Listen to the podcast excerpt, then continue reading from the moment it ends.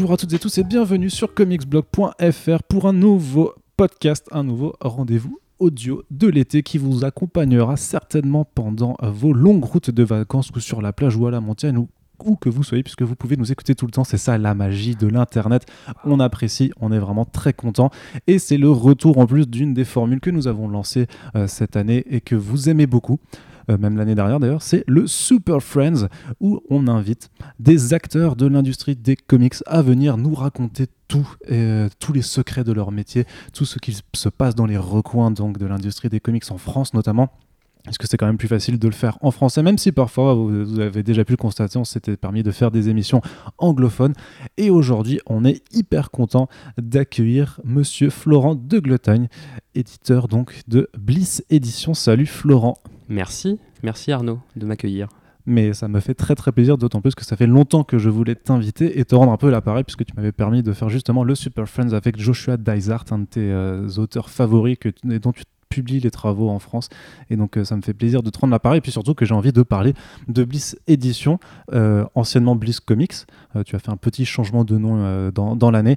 Et parce que j'ai envie de revenir du coup sur ton parcours éditorial, hein, que tu nous fasses un peu ton analyse après trois ans d'existence, parce que ça s'était lancé en avril 2016 à la PCE. Je me rappelle très bien de cette époque-là. Je n'étais qu'un lecteur à ce moment. J'écrivais d'ailleurs pour DC Planet et j'étais frustré de ne pas pouvoir parler de mhm. publication Valiant, puisque ça m'intéressait. Et d'abord, euh, première question, j'ai envie justement de revenir sur ton parcours là-dessus, puisque avant même de te lancer dans l'édition, il me semble que tu étais euh, podcaster chez Comic City. Ouais. Et voilà, j'ai envie de voir un peu comment, euh, du coup, tu as rencontré l'univers Valiant et surtout comment ça s'est fait, qu'est-ce qui t'a amené à venir euh, reprendre l'édition de ces comics puisque c'était détenu par Panini euh, qui avait abandonné la licence et as, eu, je crois que c'est par Facebook du coup que tu as, un peu joué au culot, si, si je puis dire. Oui, bah, j'ai tenté, tenté le coup. bah, je, ouais, oui, j'ai, je lis, moi je lis des comics depuis pas très très longtemps, depuis 2013 je pense, 2012. 2012. Ah ouais Ouais, ouais, ouais. Euh, et, euh, et, direct, je m'étais intéressé au podcast et tout pour, euh, pour vraiment, on va dire, augmenter un peu ma, ma, culture, élargir mes horizons, découvrir plein plein de choses. Et puis, bah, je me souviens, parce que j'écoutais les podcasts de Comics Blog notamment à l'époque, et, et, et, aussi de Comic City. Et puis, quelques mois plus tard, j'avais postulé pour être pour être podcasteur euh, en me disant que bah, j'y connais pas encore grand chose, mais du coup ça peut peut-être amener un regard un petit peu neuf euh, sur les comics. Et c'est en forgeant qu'on devient forgeron, donc euh, c'est en, écoutant et en lisant qu'on après on, peut bah oui, oui, du coup hein. ça, ça, ça, a donné un. Du coup j'étais vraiment très très très gourmand en, lecture. Et je lisais vraiment tout ce qui, tout ce qui, tout ce qui passait, beaucoup, beaucoup de choses qui sortaient, même les actus, les, les nouveaux TVO. Et, et du coup, le podcast, ça, ça obligeait chaque semaine puisqu'on faisait, le, podcast des reviews VO chaque, jeudi, à, euh, consommer vraiment euh, littéralement du comics chaque semaine, 10, 12 séries d'actu. chaque semaine quoi donc c'était une super expérience c'était c'était vraiment top et c'est aussi comme ça que je m'étais mis à je m'étais mis à Valiant je me souviens il y avait une il y avait une promo sur Comixology j'utilise peu Comixology, mais là il y avait une promo à 1 euro, 1 dollar les singles sur Valiant. C'était à l'époque où il y avait, euh, c'était en 2013, donc ils avaient moins, moins, ils avaient moins d'un an. Euh, il y avait, Depuis leur relaunch euh, de, 2012, ouais. Ouais, qui était, qui était, qui, qui, était relaunché entre mai, enfin pendant le printemps et l'été 2012. Et, et, du coup, j'avais découvert tous les débuts des, des, séries de l'époque, Harbinger, Archer and Armstrong, X Manowar. J'avais vraiment, vraiment, vraiment kiffé. Euh, à l'époque, j'étais beaucoup dans le, j'étais à la fois beaucoup dans le dans l'indé Vertigo, tout ce qui est l'historique Vertigo, où je m'étais vraiment euh, plongé là-dedans, les Preachers, les Hellblazer, toutes ces choses, toutes ces choses-là. Et, euh, j'étais aussi beaucoup sur, c'était un peu la folie des New 52 à l'époque, donc c'était un petit peu le moment parfait pour se lancer dans le super-héros. Donc je m'étais vraiment plongé dans les New 52 et dans les et dans aussi les récits un peu historiques d'ici.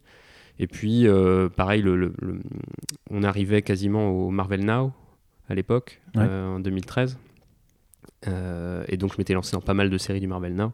Ça allait pas durer euh, pour moi très très longtemps, ça a duré un an ou deux, après j'ai lâché, mais voilà, j'étais du coup ça découvrir d'autres super-héros vraiment différents et avec une approche un peu plus, on va dire... Mature. ouais, voilà, voilà.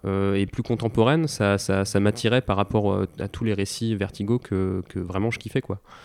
et que je retrouvais pas sur, le, sur les super-héros que je lisais à cette époque-là. Donc ouais, j'ai vraiment vraiment adoré. Puis après, j'ai repris, j'ai repris en, version papier VO chez mon chez mon, mon, libraire favori, Apocalypse à l'époque, qui est devenu Central Comics. et... puisque tu, tu étais parisien à ce moment-là. À cette époque, ouais, j'étais parisien. Ouais, ouais. Et, donc, euh, ouais, je, suivais du coup toutes les, toutes les sorties euh, Valiantes. Euh, donc, c'était, ce qui était pratique avec eux, c'est, qu'il n'y avait pas 50 séries par mois, il y en avait 8, 9 maximum. Même à l'époque, un peu moins. Et donc ouais, j'ai beaucoup euh, beaucoup adoré. Euh, enfin, j'ai vraiment vraiment ça m'a. du coup, j'en parlais beaucoup dans, dans, Comic City. J'étais un peu le préposé à Valiant euh, sur les sorties et ça. Et je pense que j'ai fait découvrir l'univers à, à, des gens sur le podcast que vraiment qui qui, qui, qui ont été séduits. Et ensuite, ben, flash forward de deux, ans. en, à la rentrée 2000, 2015, euh, où euh, où avec, euh, avec mon épouse, on, devait, on voulait partir de Paris et elle, elle, était, elle était au chômage. Moi, j'étais, j'avais un CDI, je bossais dans le spectacle à l'époque et ça se passait bien, mais, mais je venais d'avoir la, la, décision de mon patron que je pourrais pas continuer en dehors de Paris en télétravail, donc il fallait que je trouve autre chose. On avait décidé de s'installer à Bordeaux. Euh, en tout début de 2016 quoi, ou fin 2015, on savait pas trop exactement. parce que Bordeaux, le, le Parce qu'on avait, euh, on avait des amis, euh, des amis là-bas qu'on était allé voir plusieurs fois, on cherchait un peu une ville. Et Bordeaux nous avait vraiment tenté, quoi. L'ambiance, la mer. La, mer aussi, même si j'étais pas, pas, pas, trop mer à l'époque, j'y pensais pas trop, mais vraiment, ouais, le, fait que la, ville, enfin la ville était super plaisante quoi, à vivre. On s'est dit ça pourrait être une bon, un bon point de chute. Quoi. Donc tu conseilles Est-ce que, est que Bliss Comics conseille Bordeaux? Ah bah oui, oui, oui, oui. Et puis il y a plein de super éditeurs de BD et de comics à Bordeaux. C'est vrai, ils se cachent, mais on sait qu'ils sont là. Euh, et, et donc, euh, donc je devais trouver un nouveau boulot. Euh, j'étais un peu dans la merde parce que je trouvais rien. et en septembre, effectivement, Panini annonçait j'ai l'impression d'avoir raconté cette histoire 72 fois. Oui, c'est vrai que tu, tu, l'as, tu, l'as raconté, tu l'as raconté à d'autres, tout ça, mais ce n'est pas, tu l'as pas encore raconté en podcast pour. C'est vrai, c'est vrai. Et euh, donc ouais, vers, vers fin septembre, Panini annonçait sur sa page Facebook qu'il renouvelait pas euh, donc la licence Valiant. Donc il publiait Valiant depuis deux ans à l'époque, euh, depuis mi 2013. donc ils ont enchaîné assez vite après, après la sortie de, l'univers aux États-Unis. Hein. ils ont signé assez vite avec eux. Ils sont mis à publier leur série. Euh, ça, visiblement, ça, ça marchait pas, pas assez bien pour eux. Moi, je regrettais vraiment parce que, parce que ça, ça méritait. Quoi. Moi, je lisais pas, je lisais très, très peu de VF, à l'époque, euh, du urban surtout, des choses comme ça, parce que leurs éditions me plaisaient. Mais je lisais pas de VF et je lisais Valiant en VO uniquement. Et vraiment, je trouvais ça dommage que ça n'existe pas, euh, parce que j'avais aussi conscience que j'étais aussi dans l'optique lecteur VO, donc super petite niche et tout, et que bah, euh, je pouvais lire du Valiant en V autant que je voulais. La, portée de tous les conseils de lecture que je pouvais euh, donner, euh, si c'était que de la VO, ça, serait très très limité. Quoi. donc j'étais vraiment frustré de voir que les séries dont je parlais continuaient pas. Quoi. surtout que ça faisait à l'époque, quand ils ont annoncé en, septembre 2015 qu'ils lâchaient, à l'époque ils avaient déjà arrêté pas mal de séries qui étaient en stand-by depuis un an en fait.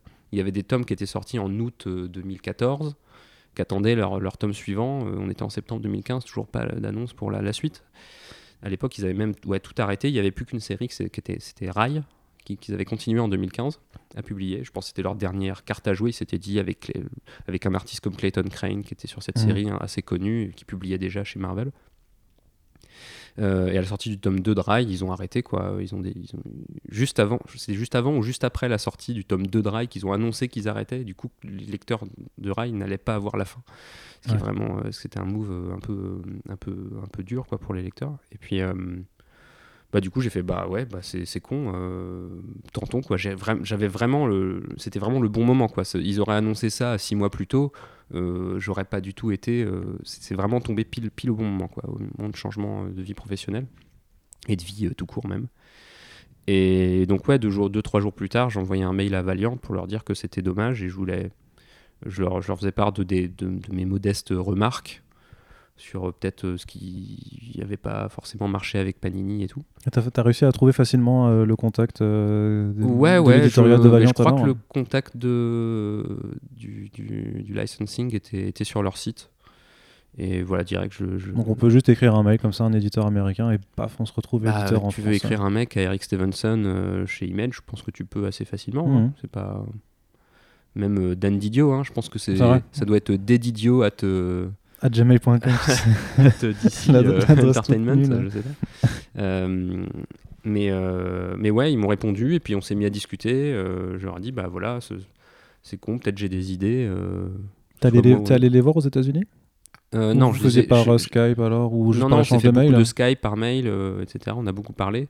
Non, je les ai vus qu'un an plus tard, en fait, euh, quand je suis venu aller, aller les voir à New York, puisqu'ils sont à New York. Je les avais vus pour la Comic Con en 2016. Euh, mais ouais, donc entre septembre et, début novembre, on a, on a beaucoup, beaucoup échangé. Et euh, ils étaient vraiment tentés par mon projet. J'ai- beaucoup, beaucoup cogité euh, avec mon associé de l'époque, Jérémy sur, sur quelle, quelle stratégie à faire, comment relancer cet univers de manière propre, sans, sans, on va dire, faire du mal à ceux qui étaient là chez, Panini à la première heure, mais en même temps en se disant, bon, il faut quand même qu'on bah, qu'on renouvelle et qu'on relance un truc pour un plus grand lectorat, quoi, parce que si on se rattache juste aux quelques personnes qui ont survécu à deux ans de Panini, bah, c'est pas comme ça qu'on sera rentable. Mhm.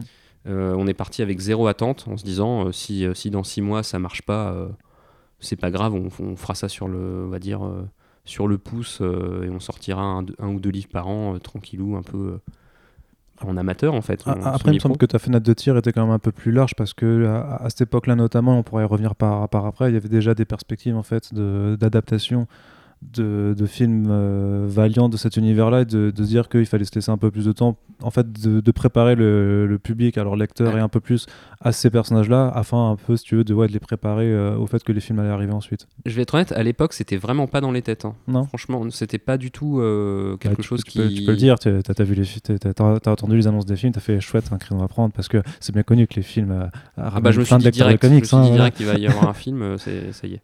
Euh, non, mais en plus, en plus, euh, en plus, c'était c'était vraiment le bazar parce que c'était au même moment ou même avant ça, il y avait eu le, un gros hack chez Sony, parce que c'était Oui. Sony qui était et donc toutes les têtes, il y a des têtes qui sont tombées et des deals qu'ils avaient signés dès 2012 au lancement de Valiant Entertainment.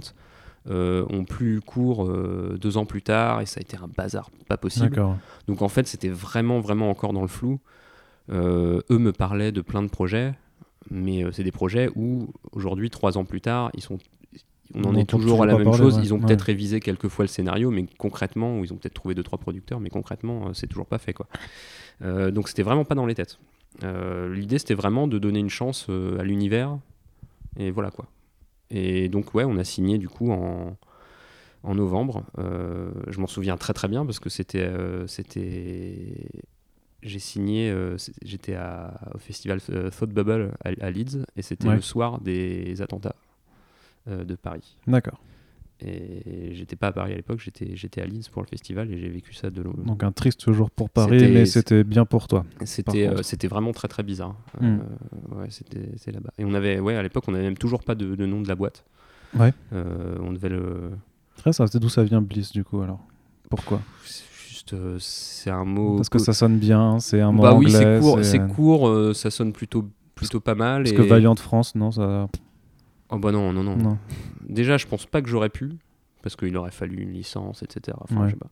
Et puis, euh, ça m'aurait euh, complètement euh, bloqué, quoi. M'appeler Valiant France, euh, même si à l'époque, je pensais pas forcément faire d'autre chose. Mm. Je me dis quand même, c'est c'est bête, c'est mon truc. euh, J'ai enfin, Mm. envie de faire un truc, un truc un peu, euh, voilà, une boîte séparée, quoi. Il n'y a pas de brainstorming intense alors pour, euh, pour venir sur un nom. C'est con, hein, tu vois. Bah, avec Jérémy, on a, on a tourné, tourné, tourné. On a même trouvé des noms. Donc et- Jérémy Briam, hein, qui Ouais. est ton associé euh, sur la création Ouais, ouais. De, de ce label et qui est maintenant euh, dans l'organisation de Comic Con Oh, Paris, euh, que vous avez déjà entendu en podcast. Du coup, les, les, les, auditeurs euh, le, le connaissent, mais euh, continue.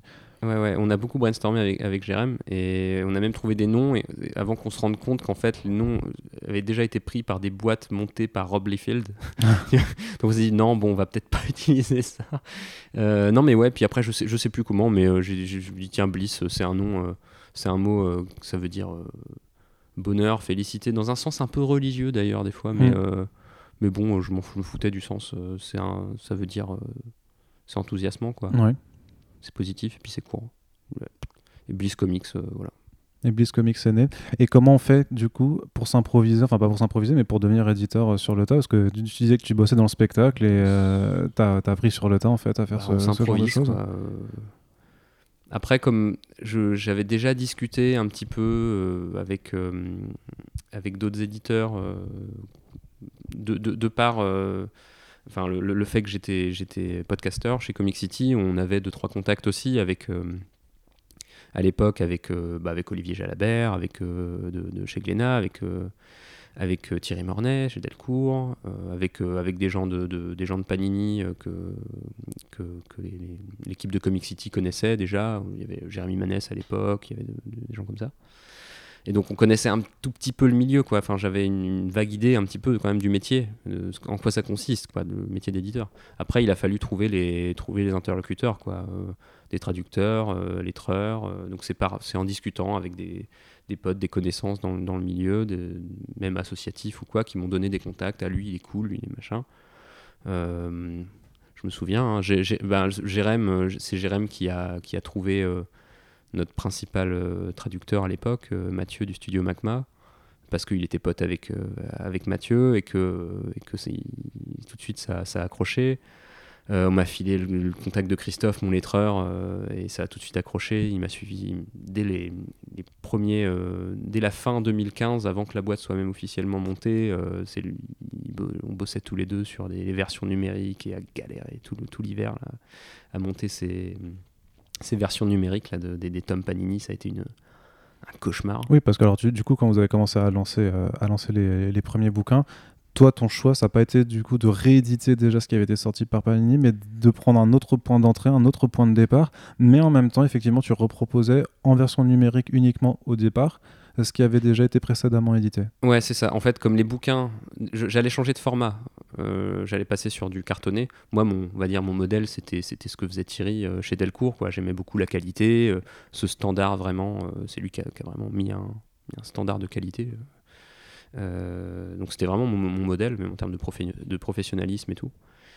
Et hum, donc on allait relancer ça en cartonné, euh, des, nouveaux titres, euh, donc pas, pas les tout premiers titres publiés par Valiant, mais un point d'entrée euh, beaucoup plus récent, qui datait justement de 2015, donc de l'année d'avant, qui a été publié en VO en 2015, qui s'appelait The Valiant à l'époque, qui était un one-shot, une, mini, mini en 4 super bien, qui était, qui était marketé même et créé pour faire un, super point d'entrée, donc bah, profitons-en, c'est parfait quoi. Euh, et, avec une série de, quelques titres comme ça un peu plus récents euh, pour vraiment euh, amener un nouveau lectorat. Mais, le temps que tout ça se mette en place, ces bouquins-là sortaient pas avant mai 2016. Donc moi, entre décembre 2015 et, et mai 2016, il fallait que je fasse des choses. Et, et comme les bouquins, j'avais un temps réfléchi à genre racheter des stocks, restiquer des stocks Panini ou quoi. C'était trop, trop galère. Euh, d'autant qu'il y a des choses qui avaient déjà été pilonnées, euh, ça avait été retiré du marché, comme euh, ils n'avaient plus la licence. je crois qu'au 31 décembre 2015, ils devaient tout virer, etc. Donc c'était une galère totale, quoi. On ne pouvait pas remettre, remettre sur le marché. Et puis ça allait faire concurrence à nos, nos, bouquins. Des... Ça, allait, ça allait tromper le lecteur. Même créer la confusion. C'est vraiment galère. Donc, donc ces bouquins-là, j'ai repris, j'ai repris les maquettes, j'en ai fait des versions numériques à, très peu cher, en, disant, ben, comme ça et j'allais continuer les, les, la tomaison en numérique de ces séries. Quoi.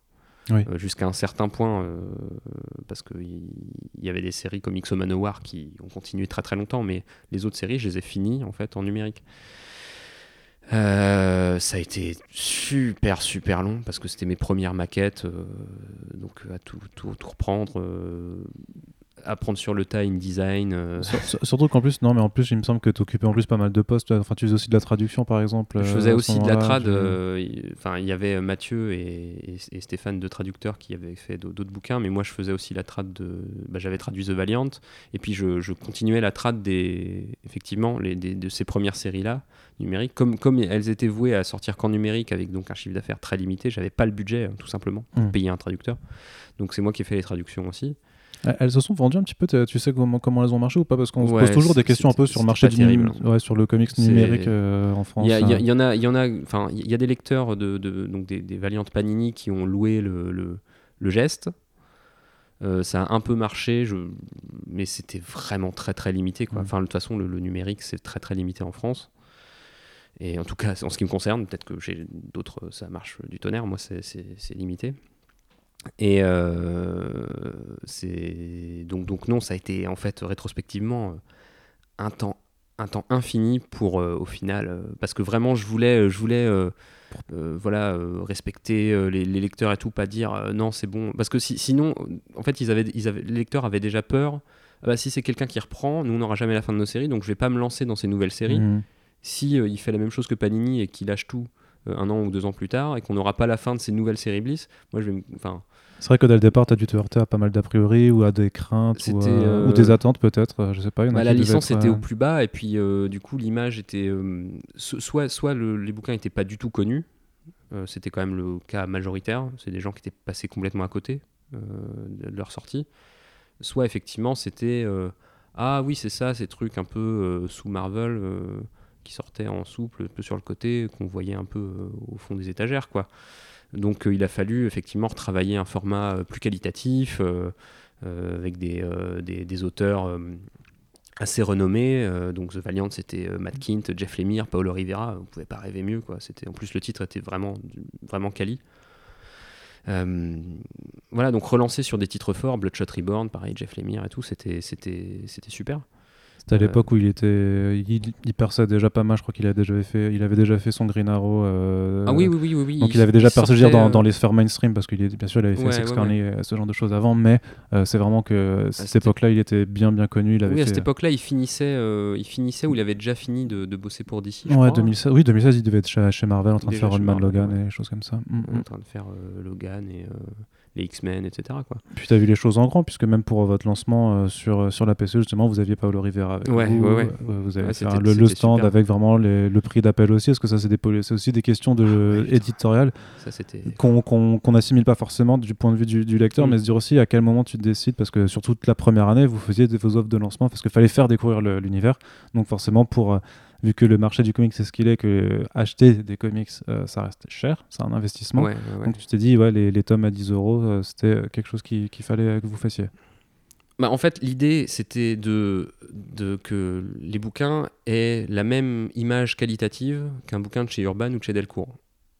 Que le lecteur ait aussi, sans ou- surtout pas oublier le libraire, qui est presque plus important. Parce que si le libraire il met pas le produit en avant et il- le lecteur il va jamais le voir, Mm. donc le, li- le libraire est, est au, au moins aussi important que le lecteur euh, sur les, les- les interlocuteurs à qui s'adresser. Euh, voilà, que, que, que- que le libraire il voit, il voit ce bouquin et il se dit putain, c'est- un, un bouquin quali, ça, ça fait pas euh, petit éditeur qui euh, va dire qu'il va marchander sur, les, sur le format pour gagner un peu en, en coût et qui du coup va faire peut-être un format plus petit, un truc souple ou des, des choses un peu, tu vois, parce que il a pas forcément les moyens. Et C'est vrai qu'on n'avait pas beaucoup de moyens, mais on s'est dit, en gros, c'est un investissement, on marge pas, clairement, ou très peu. Je sais pas si tu peux répondre à cette question, mais Valiant, vous soutenez pas euh, financièrement pour le lancement de la, de la structure Ah non, euh, Non. ça marche pas comme ça la licence. hein. Ah, tu pas. payes et Ouais.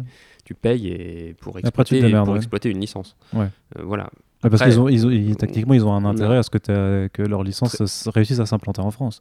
Oui, bah après, ils peuvent aider dans euh, déjà euh, qu'on ait des interlocuteurs qui soient réactifs et qui, euh, qui, nous, euh, qui nous aident à avoir tout le matos nécessaire. euh, et ça, c'est le cas. On a vraiment une, relation de confiance et je, fais une demande pour un truc le soir même avec le décalage horaire.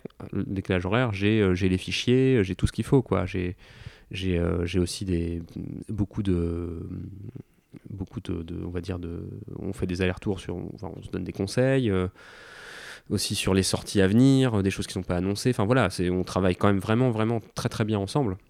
Et dès le début c'était le cas. Et moi et moi enfin tu me parles de nous aider financièrement. Il, il savait que c'était une toute petite structure que je me lançais qu'on s'autofinançait et que euh, clairement on- n'allait pas pouvoir payer une licence euh, j'imagine je, je sais pas combien combien payait Panini comme licence mais c'est évident qu'on n'allait pas payer le même euh, montant que, que Panini Hmm. euh, ils se sont basés sur, sur ce qu'ils ont fait en, en Espagne, en fait, parce que, si tu veux, petit aparté, vite fait, euh, quand ils se sont lancés, ils ont négocié avec Panini euh, Europe, et euh, donc en Espagne, en Italie et en France, euh, les filiales de Panini euh, publiaient Valiant. Mm. Mais en fait, Panini France a été la dernière a lâché, a lâché Valiant. L'Espagne, ça a duré un an à peine. Au bout d'un an, Panini a lâché direct et ils ont fait une transition très, vraiment très, très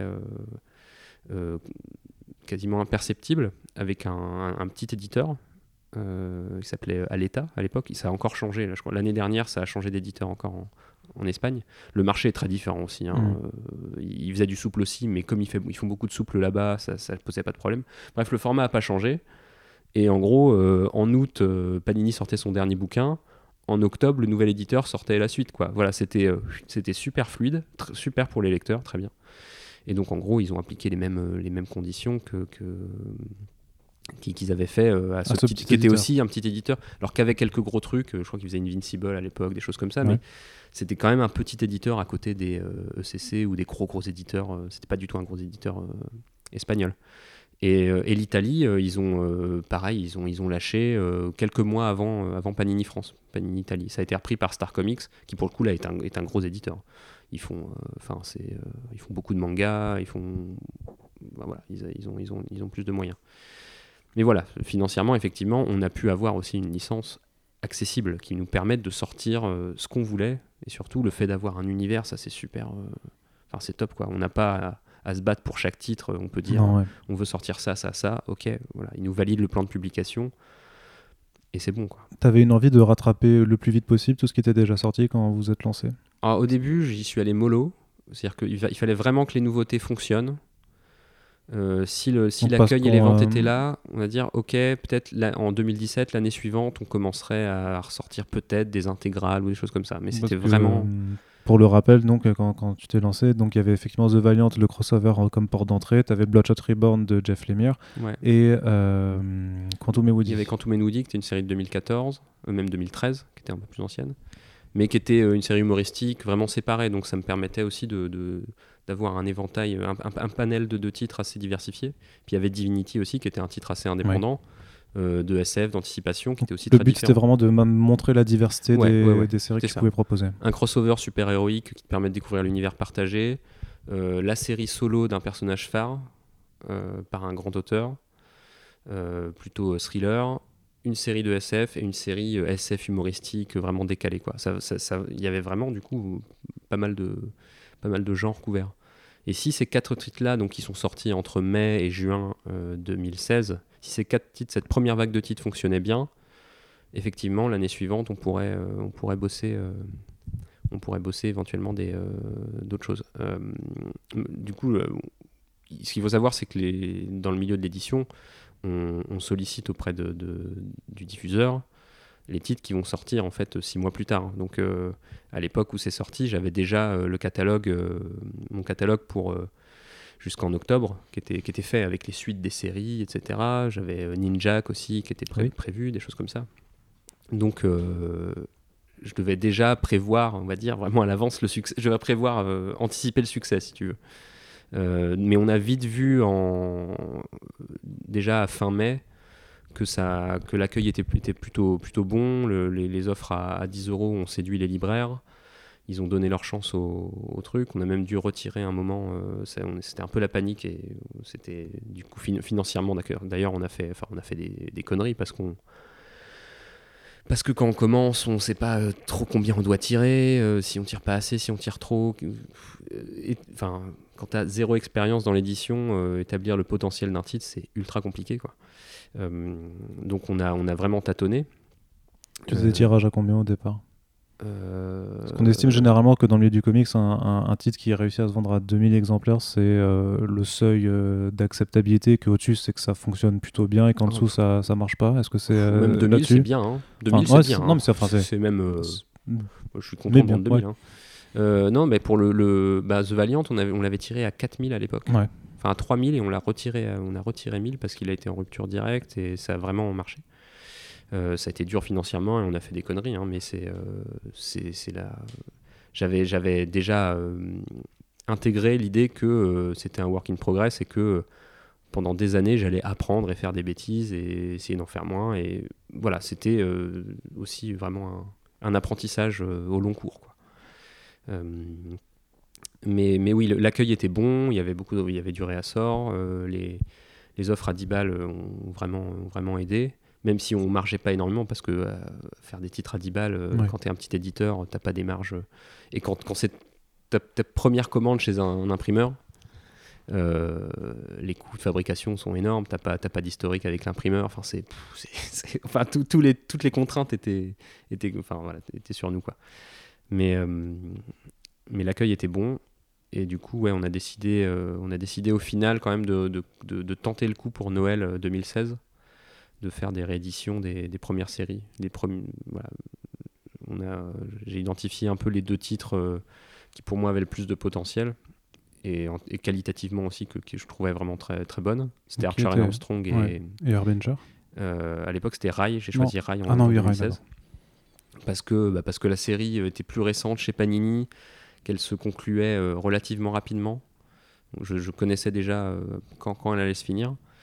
Et donc, euh, je me suis dit, bon, bah, on, va, on va tenter. Et, les deux titres ont très très bien marché. Alors c'est des intégrales, donc on tire pas à 4000 des intégrales, c'est évident. Surtout que tu as... enfin, euh, c'est pour ça parce que je, bon, ma, ma, ma, mémoire pardon, me joue des tours et puis euh, bah, j'ai pas édité les choses, donc je me rappelle moins bien que toi, c'est sûr.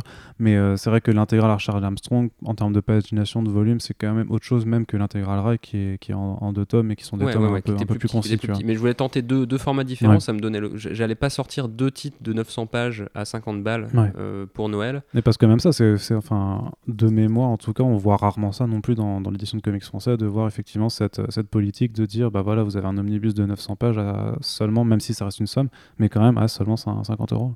Bah c'était, euh, pour moi, c'était le seuil un peu psychologique, 50 euh, euros, euh, où on peut peut-être encore, sans être un gros collectionneur, on peut encore craquer.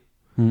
Parce que dès qu'on a un omnibus à 75, 80 euros, ça, là, ça devient vraiment, vraiment un, très très beau cadeau quoi. Et puis c'est mm. des choses en plus qu'on voit qu'on voit quasiment que dans que dans le comics quoi, euh, des, bouquins. Enfin, si en franco-belge il y a des il y a des tirages, il y a des gros intégrales aussi mais, euh, mais euh, voilà dans le manga ou des choses comme ça ça se fait pas du tout.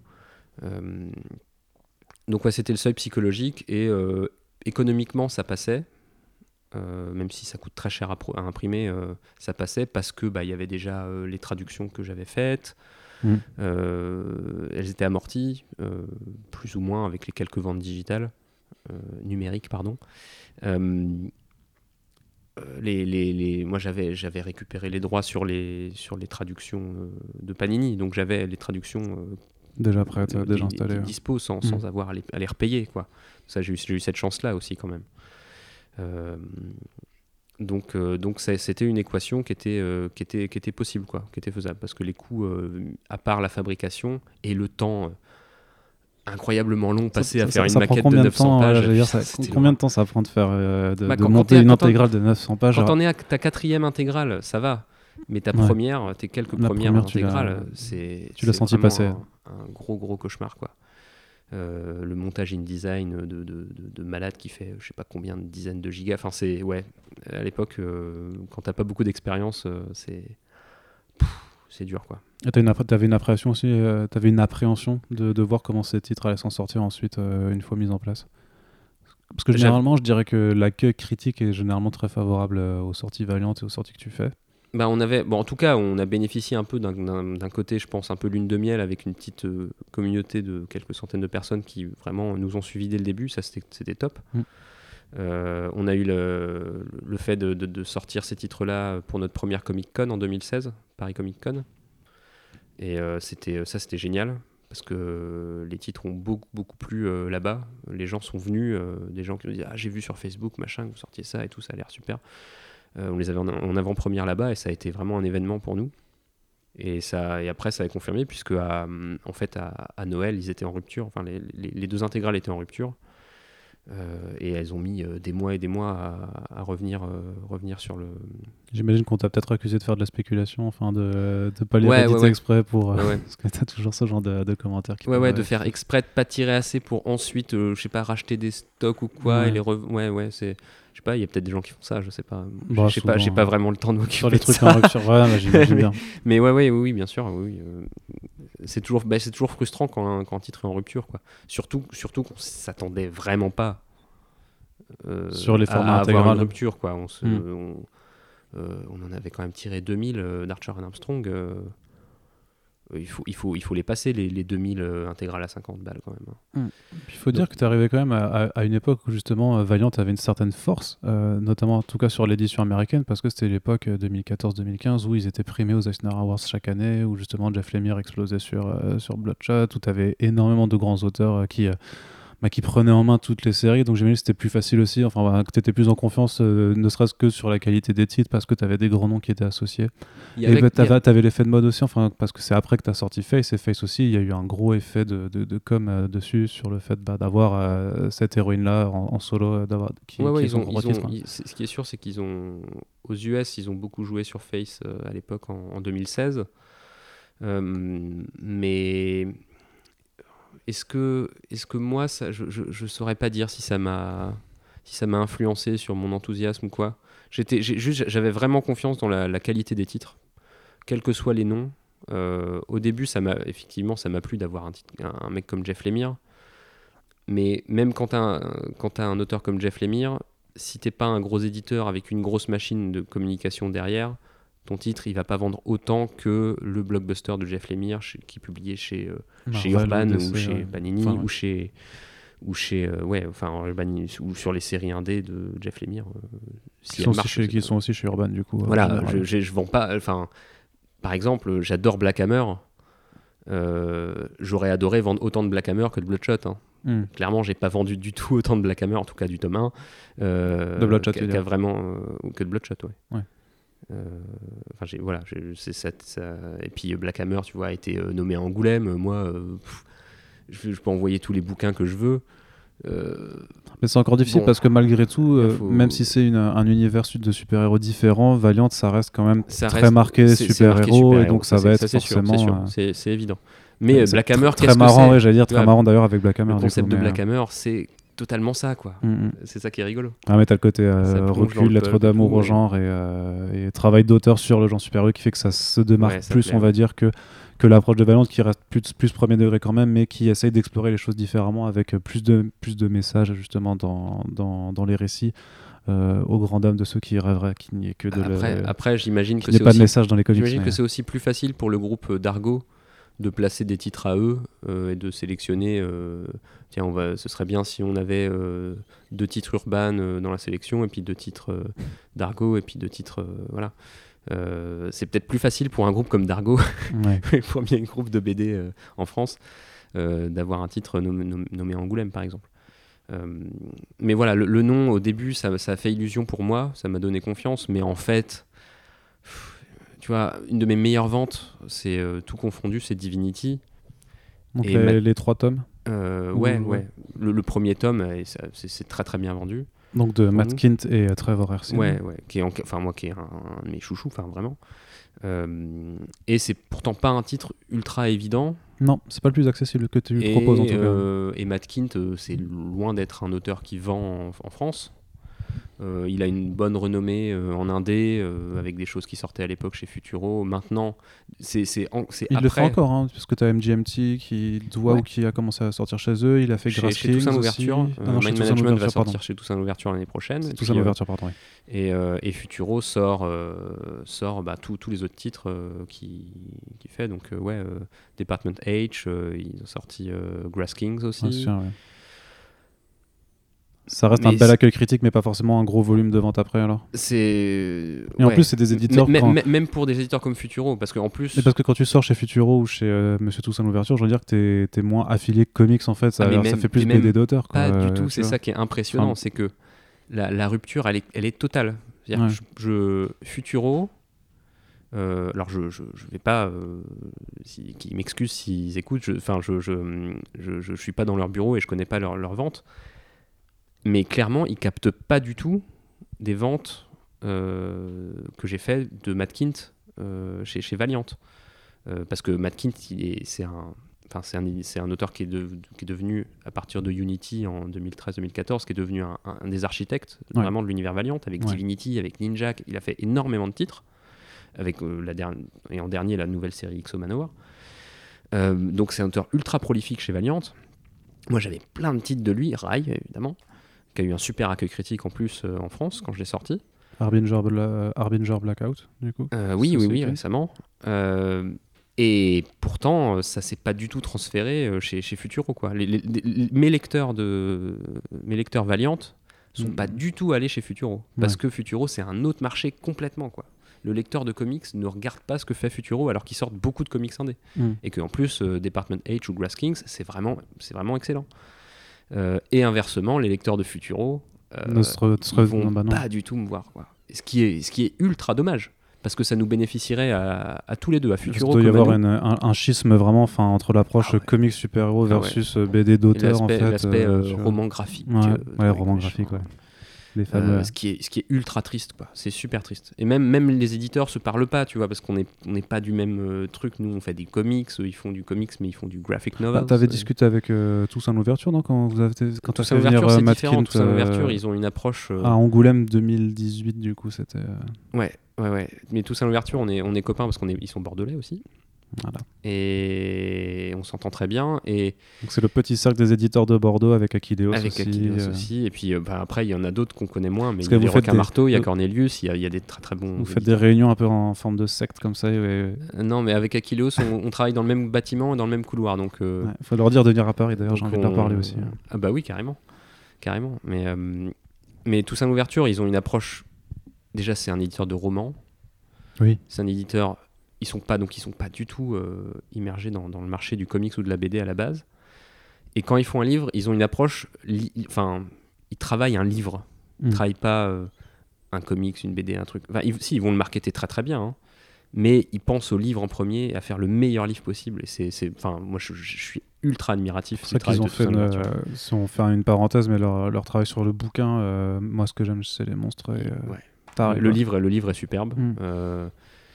Euh, et, euh, et après, bah, ils ont sorti. euh, moi, ce que j'aime c'est les- chez les monstres, et c'est la consécration, quoi. Ouais. Et, euh, et eux, c'est très différent parce qu'ils ont une notoriété, une réputation d'éditeurs de romans de très très grande qualité. Ce qui fait que en librairie, les monstres, les monstres d'Emile Ferris se retrouvent sur les tables des romans, quoi, en Mm. nouveauté, si tu veux. Donc euh, là, tout de suite, tu es dans une autre, une autre cour, quoi. En plus, c'est vrai que c'est en plus, enfin voilà, ça reste du comics techniquement, mais c'est vrai que ça- c'est une approche de, de roman illustré en fait quasiment. parce Oui, que oui, oui. façon Même si c'est du euh, Fantagraphics euh, et que c'est du, c'est du comics, effectivement, il y a, y a une aspect, y a un aspect euh, livre illustré aussi. Mm. Euh, ovni, quoi, vrai Ouais, c'est très atypique. Mais revenons-en à, Mm. à Valiant quand même et, et- et à Bliss, euh, à Bliss Comics, Bliss que J'ai envie de- d'aborder aussi un peu une forme un peu de, de changement, de, de certains changements éditoriaux que tu as pu faire euh, au fil des années. Mais même avant ça, quelques initiatives aussi qui, moi, m'avaient marqué à l'époque où je te suivais juste en, tant- en tant que lecteur. C'était notamment, bon, on a parlé de la, de la politique tarifaire qui était quand même assez agressive à, à- à ses débuts. Et euh, notamment de faire des, pas mal d'initiatives de, euh, de, de- de bouquins gratos. Euh, fait, enfin, donc tu as participé au FCBD très rapidement. Ouais, la Euh, première mais, année. Mais même avec Aquilos, tu as fait un single, un floppies gratuit, ce genre de choses. Mais justement, quelle est euh, vraiment la démarche là-dedans que tu veux faire? Est-ce que c'est pas, euh, est-ce que tu arrives vraiment à en tirer autant de bénéfices par rapport au risque que tu prends à éditer des, euh, des bouquins gratos quoi? Bah, le, le- le Free Comic Book Day, le principe, c'est que les libraires payent, passent commande, qu'on a le nombre de- d'exemplaires en commande, et donc on sait exactement combien on doit en imprimer. Donc c'est vrai que c'est gratuit pour les lecteurs, mais pas pour Donc, les libraires. C'est pas pour les libraires, et c'est censé être gratuit pour euh, si on, on se débrouille pour rentrer dans nos frais avec le, avec le prix qu'on nous propose, que, le- que le, dis- que le diffuseur distributeur nous propose. On se débrouille pour que ce soit une opération neutre. Euh, même s'il m'est arrivé un petit peu de compenser parce que parce que c'était un petit peu limite, mais globalement voilà c'est neutre, donc ça c'est bien. C'est le principe de l'opération quand même. Et donc l'intérêt là, le FCBD c'était naturel quoi. Enfin, euh, c'est Parce que je me rappelle le premier, le premier FCBD que tu as fait, c'était un, un un- un- Alors, tu avais fait le guide, moi je me rappelle du, euh, justement du, Du Unity Du Unity Ouais. avec. euh, c'était quoi ces trois single issues qui étaient Ouais, c'était un petit arc en trois, en trois un épisodes, du coup ça faisait, ça faisait un petit, euh, Mais ça aussi, tu vois, c'était très généreux de ta un part. petit quoi. kiosque en fait, hein, euh, comme un kiosque Panini, quoi, euh, dos, dos carré euh, de 72 pages, et c'était c'était top, ouais. Pareil, là, là, il a fallu vraiment, vraiment euh, bosser sur les coûts pour que ça rentre dans le Bah budget, ouais, quoi. bah, Mais, mais, ça, mais en termes d'image, ça a bien marché parce que du coup, euh, les libraires ont vu qu'on était l'éditeur qui avait fait le bouquin le plus épais, quoi. bah ouais. Euh, avec une vraie histoire complète dedans et qui en plus collait bien pour, pour, pour juste pour lire comme ça, quoi.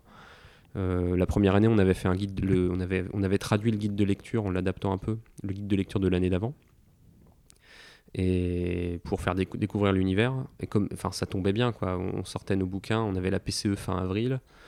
Euh, les premiers bouquins le, bah, le, le- qui sortaient la première semaine de mai et le Free Comic Book Day c'était le premier samedi de mai. On aurait été con de ne pas le faire. Ça nous a Mhm. rajouté encore un boulot monstrueux de tra- traduire le guide, tout le guide de lecture, c'était une horreur. Mais euh, il faut, il faut s'accrocher à toutes ces initiatives-là qui peuvent vraiment aider à.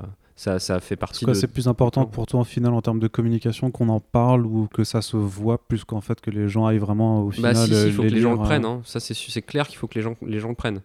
Euh, et après, ça dépend des libraires, des conditions, euh, des conditions de, de, de don du, du, du- free.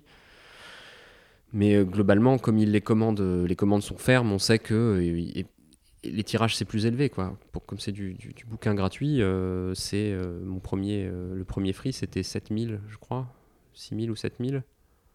Euh, donc c'est- beaucoup plus que, que, les, que mes tirages quoi. Donc Mm. ça, ça peut vraiment balayer plein plein de gens. Et puis ça, le Free Comic Book Day enfin bosse sur euh, le cœur de cible quoi. Parce que c'est quand même ceux qui font le mieux le Free Comic Book Day. On va pas se mentir même encore aujourd'hui. C'est euh, les libraires spécialisés qui font des choses et qui, euh, qui, qui bossent à fond l'événement. avec même des, si aujourd'hui des c'est distribué dans les- Ouais, euh, voilà. des choses comme ça. Même si aujourd'hui c'est distribué dans les Cultura et les Fnac, on va pas se mentir, euh, Oui. la Fnac, ça, si s'il y a un bon libraire comics qui connaît le truc vraiment, il va organiser le truc, mais sinon, euh, ils ont tellement de trucs qu'ils reçoivent tous les jours, ils vont juste euh, faire un mettre une PLV, euh, poser les bouquins, et puis euh, j'ai déjà vu hein, la Fnac à Bordeaux, euh, des gens arriver et puis en prendre 10 de chaque, tu vois. Enfin, Ouais, parce que c'est gratos. parce que c'est gratos, euh, vont, ah, tiens, ouais. c'est gratos, et pff, ils prennent tout, et au bout de 4 personnes qui passent, il y en a plus, et donc en fait, ton opération, elle a eu un, Elle perd de l'intérêt. elle perd complètement l'intérêt. Mais ouais, pour, pour les libraires SP, c'est super, c'est une super OP. Et après, pour les trucs gratuits, bah, le, le, ouais, Le on a- Face Wonderland. Euh, ouais, ouais, Giant on- il y avait un, un one-shot très, très sympa écrit par Marguerite Sauvage euh, sur Face. Parce que ça, tu voulais Euh, pas l'inclure dans, un, dans le cinquième tome de Face, par exemple. bah, ou- J'aurais j'aurais pu le mettre dans Face et la Future Force, par exemple. Celui-là, ouais. mais, mais il serait passé un peu inaperçu. Et c'était l'occasion de faire un, un truc, un Christmas Special. L'idée du Christmas Special me, me plaisait. Et comme euh, on est copains avec Achilleos et qu'ils sortent l'incroyable série Giant Days qui a gagné d'ailleurs 3 Eisner cette année, Ouais, deux ou trois, ouais. Mais Euh, elle en gagne régulièrement, non qui en gagne tout cas, elle est- Elle est régulièrement, nommée régulièrement, ça c'est sûr. qui est- qui est une série formidable, par pitié, li- lisez Giant Days, c'est si- vraiment super super bien. Si vous suivez 9e art, hein, Lise vous en parle régulièrement aussi. Ça, ça doit être un de ses comics, un des préférés, euh, easy, facilement. En termes de ton, ça collait avec Face. Mhm. Et euh, Giant Days fait aussi des Christmas Special. Donc euh, on s'est dit, allez, on Ouais. va faire un flipbook avec les deux, on va, on va faire une collab. Euh, ça va être rigolo. Et, et là, pour le coup, c'était une opération vraiment euh, euh, Altruiste. 100%, ouais, 100% financée euh, sur nos deniers. Euh, 50% moi, 50% Achilleos. Euh, Est-ce que ça a marché? Je ne sais pas. T'arrives pas à savoir, ouais, ça tu peux pas on, a- savoir. on, a- on en a quand même, on en a quand même distribué 10 000. hein. Avec une couverture variante pour la Fnac spéciale et tout. C'était c'était une super OP à faire. Après, euh, bon, je suis, un, je suis un, peu, un peu blasé parce que euh, des fois les libraires reçoivent trop de trucs et ils n'ont pas vraiment le temps non plus de s'occuper de ces trucs-là. Ils prennent pas le temps. de- Enfin, le, le marché de la BD est, est- est tel que euh, les libraires ils sont, Débordé. ils sont débordés. C'est marrant parce que vraiment depuis le début de, de- de ce podcast, ça revient beaucoup de ton rapport au libraire. T'es- C'est vraiment effectivement ce qui te semble le plus important. Tu préfères, enfin, je sais pas si tu préfères, mais c'est vraiment ton premier interlo- interlocuteur avant même les lecteurs du coup. Il y a- c'est- les deux. Disons, nous, on s'adresse aux lecteurs euh, à travers euh, nos réseaux sociaux, etc. On- et, Parce que vous, comment, vous, vous proposez aussi euh, vos ventes en ligne sur, sur Ouais. ton site. mais- ouais, maintenant, Là, tu fais, tu fais en vraiment donc, du, euh, direct, tout Ouais, euh, consumer.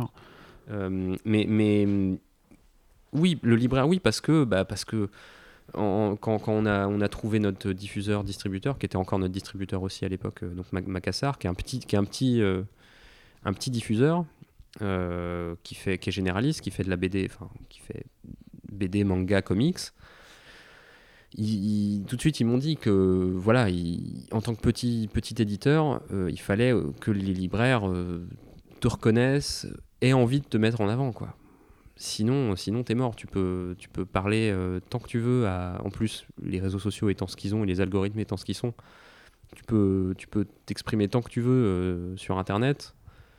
Si, si en vrai euh, ton, le, le mec il, il voit pas il voit pas ton bouquin, il va pas faire le lien, il va pas connecter quoi. Du coup, tu fais comment? Alors, tu, tu vas les voir en personne, tu vas dans chaque librairie de France et tu fais bonjour. Bah, Macassar, comme tous les diffuseurs, a déjà une équipe de représentants euh, Ouais. qui, qui, qui bosse, euh, qui bosse assez bien. Et, et euh, après, on a des, on a des, des, euh, des, des, libraires, des gros libraires spé en France avec qui on s'entend bien. euh, voilà, on parle de Comic Zone, on parle de Central Comics, euh, de Pulps, de, de, de- d'Astro City. Voilà, les, les gros libraires comme ça où on, on aime bien.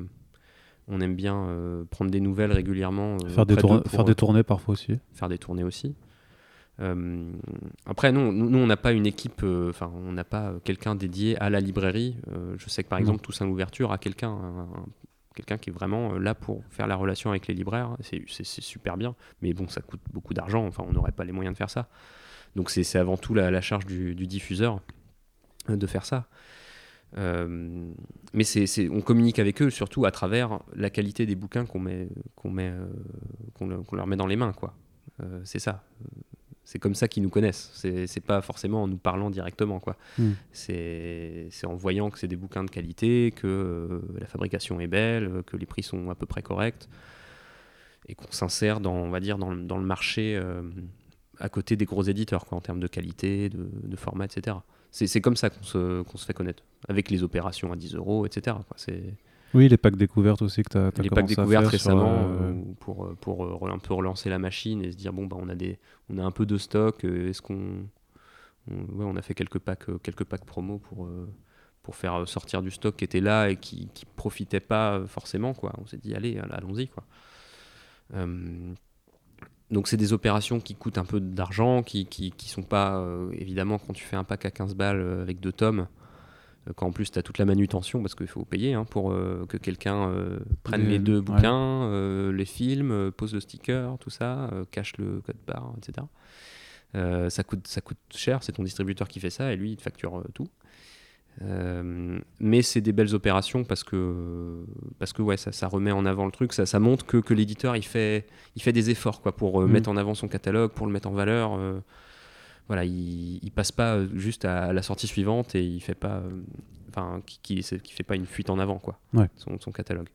Mais- Ça c'est super important. quoi. Et justement, dans cette, pas dans cette suite en avant, mais dans cette continuité, il y a aussi des changements que tu as, opérés. Du coup, tu fais plus maintenant. Tu avais commencé à faire des tomes, euh, des petits tomes en fait, euh, donc de, où c'était 4, numéros par Mhm. moment, enfin un arc à chaque fois. Là, par contre, tu as changé, as changé euh, Ouais, ton fusil d'épaule là-dessus et tu, maintenant, tu es plus sur des, so- soit sur des formats récits complets parce que.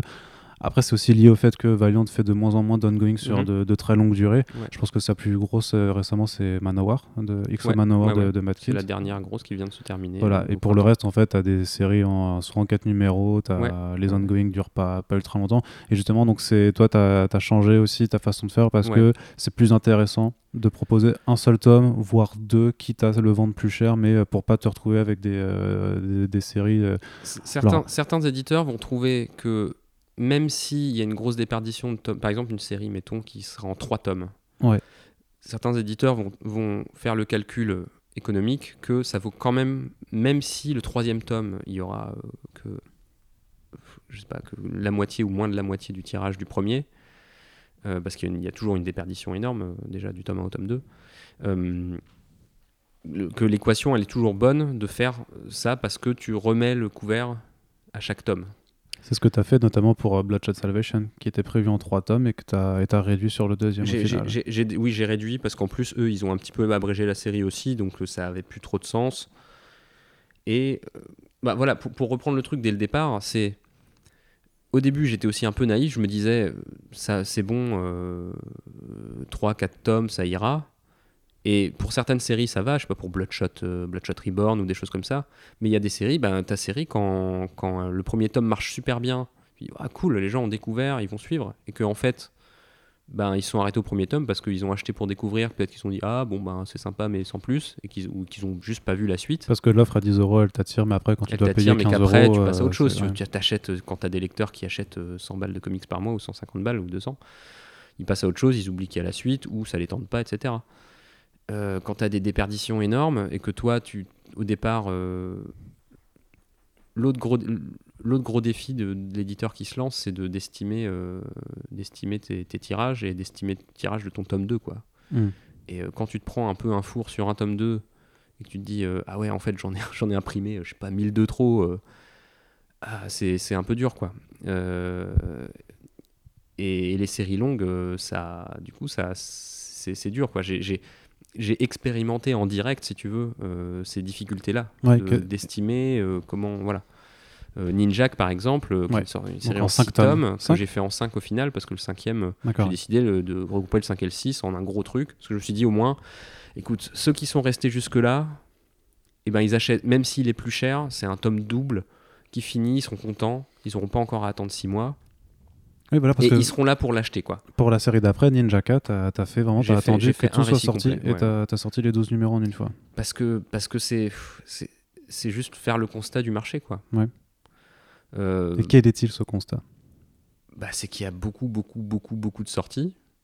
J'ai été acteur de ça aussi, puisque j'ai, du coup j'étais un acteur en plus, même à, à ma modeste euh, taille, hein, évidemment. Hein, je n'ai pas sorti euh, 60 bouquins par, euh, par an, mais euh, j'ai aussi participé à ça, à la diversification du marché, à l'élargissement euh, de, l'offre. euh, dont la demande ne suivait pas forc- forcément à la même vitesse. Et donc voilà, au début, j'ai été un peu euph- euphorique là-dessus. J'ai aussi vu que les intégrales marchaient bien. Et au fur et à mesure, je me suis dit, bah, effectivement, les séries en 4, 5, 6 tomes, quand à la fin, euh, enfin, tu vois, c'est. Tes premiers. Enfin, ça, de toute manière, enfin. Si, si- si d'autres éditeurs euh, beaucoup plus expérimentés que moi m'écoutent, ils, ils vont se dire mais oui, enfin bien sûr, Flo, c'est tout le monde, tous les éditeurs le savent quoi. Mais moi, je le savais pas au début, mais c'est presque en fait c'est tes premiers, ton premier tome qui va financer, qui va compenser les pertes de tes Sur derniers, quoi, autres, ouais. si tu veux. Euh, sur les derniers tomes à sortir, euh, des éditeurs, ils perdent de l'argent, quoi, parce que euh, il faut repayer la licence, il faut machin, il faut et, et les tirages sont pas assez, sont pas assez élevés, les mises en place, enfin les mises en place sont pas assez élevées. Après, des gros éditeurs, ils ont peut-être des contrats, des gros contrats avec des imprimeurs, donc ils peuvent, on va dire, compenser ces, pertes-là. Moi, je peux pas. hein. Si, si, un bouquin, je le tire qu'à qu'à 1000, 1200 exemplaires, surtout du cartonné, qui coûte très cher le cartonné à fabriquer, euh, bah, c'est ultra cher. Là, le coût de fabrication, euh, dans le coût total, euh, il est énorme et moi, je, je touche que 40% du prix de vente du bouquin, hein, hors Mm. taxe. hein. Donc, ça fait pas, ça fait pas beaucoup quoi, quand, quand tu payes un bouquin. Et c'est toute une logique mathématique que t'avais pas forcément non plus quand tu quand as démarré alors. Ben, j'avais, j'a- j'avais en tête de mes marges, mon pourcentage, etc. Mais euh, j'avais pas en tête que euh, mes derniers tomes d'une série, euh, bah, je, je pensais pas que ça, ça chuterait autant, par exemple, sur certaines séries ou quoi. Tu vois, tu, tu, y a- tu peux pas, tu peux pas prévoir. Tu balances des séries sur le marché, il y en a qui marchent, il y en a qui marchent moins. Tu vois un petit peu, euh, voilà. Et Euh, il y, a- y a des séries que t'es pas content euh, d'avoir édité ou enfin que euh, dont t'es pas forcément euh, au- aussi fier de, de la qualité euh, par rapport, sans forcément les nommer hein, bien entendu, mais euh, pour un peu débroussailler parce que parfois tu bah voilà on peut se dire que- qu'effectivement quand tu sors du Jeff Lemire en général t'es plutôt content et- mais qu'il y a d'autres séries que tu seras euh, Moi, j'ai toujours sorti des trucs qui, me plaisaient. Euh, les trucs qui, qui, où, où j'ai vraiment j'hésitais, j'ai mis du temps à les sortir et c'est et j'a- j'attendais qu'on va dire que ils, ils soient, ils aient leur place, on va dire, dans mon catalogue. Euh, C'est-à-dire, j'ai j'ai pas forcé des sorties euh, chronologiquement parce qu'il fallait absolument les sortir. J'ai grosso modo fait du chronologique, mais il y a des choses où je pouvais me permettre d'attendre, de dire ok, ça, il n'y a pas besoin. Euh, tu vois, ou s'il y a deux séries coup sur coup euh, sur un même personnage, euh, tu vois, je vais pas, je le truc et quatre mois après la fin d'une série sortir direct la nouvelle série, par exemple. C'est, débile. Enfin, en- aux US, ils font ça parce qu'ils ont une technique de relaunch et de, sortie mensuelle. Mais en France, ça aurait, ça aurait aucun sens de sortir le dernier tome de Ninjak, par exemple, de la première série Ninjak, et euh, juste après sortir la nou- la- le nouveau Ninjaka, par exemple. Mm. C'est pour ça que j'ai attendu le, le plus possible euh, et que je l'ai sorti d'un autre, sur un autre format pour faire autre chose, quoi. Euh, Moi, je vise notamment, tu vois, je, pense à Britannia, tu vois. Pourquoi, pourquoi le sortir forcément? Parce que c'est pas euh, hyper important vis-à-vis des, des autres euh, Bah, publications de ton univers bah, partagé. Britannia, Britannia, Et il y pourquoi avait tu un- l'as pas fait du coup en un tome complet en attendant vraiment que les trois bah, parce séries sortent? Bah déjà, je savais pas que ça serait en 3. Ouais. Déjà à l'époque, on, on savait pas trop où ça, où ça allait. C'est le nom de Garcenis qui t'intéressait euh, du coup Peter Milligan. Peter Milligan, pardon. Euh, Les Britanniques, tout ça. Bah, Milligan et Juan Roserip, euh, l'idée me plaisait, le, le, la- le thème euh, me plaisait, le côté euh, historique vraiment détaché de Valiant, ça me plaisait.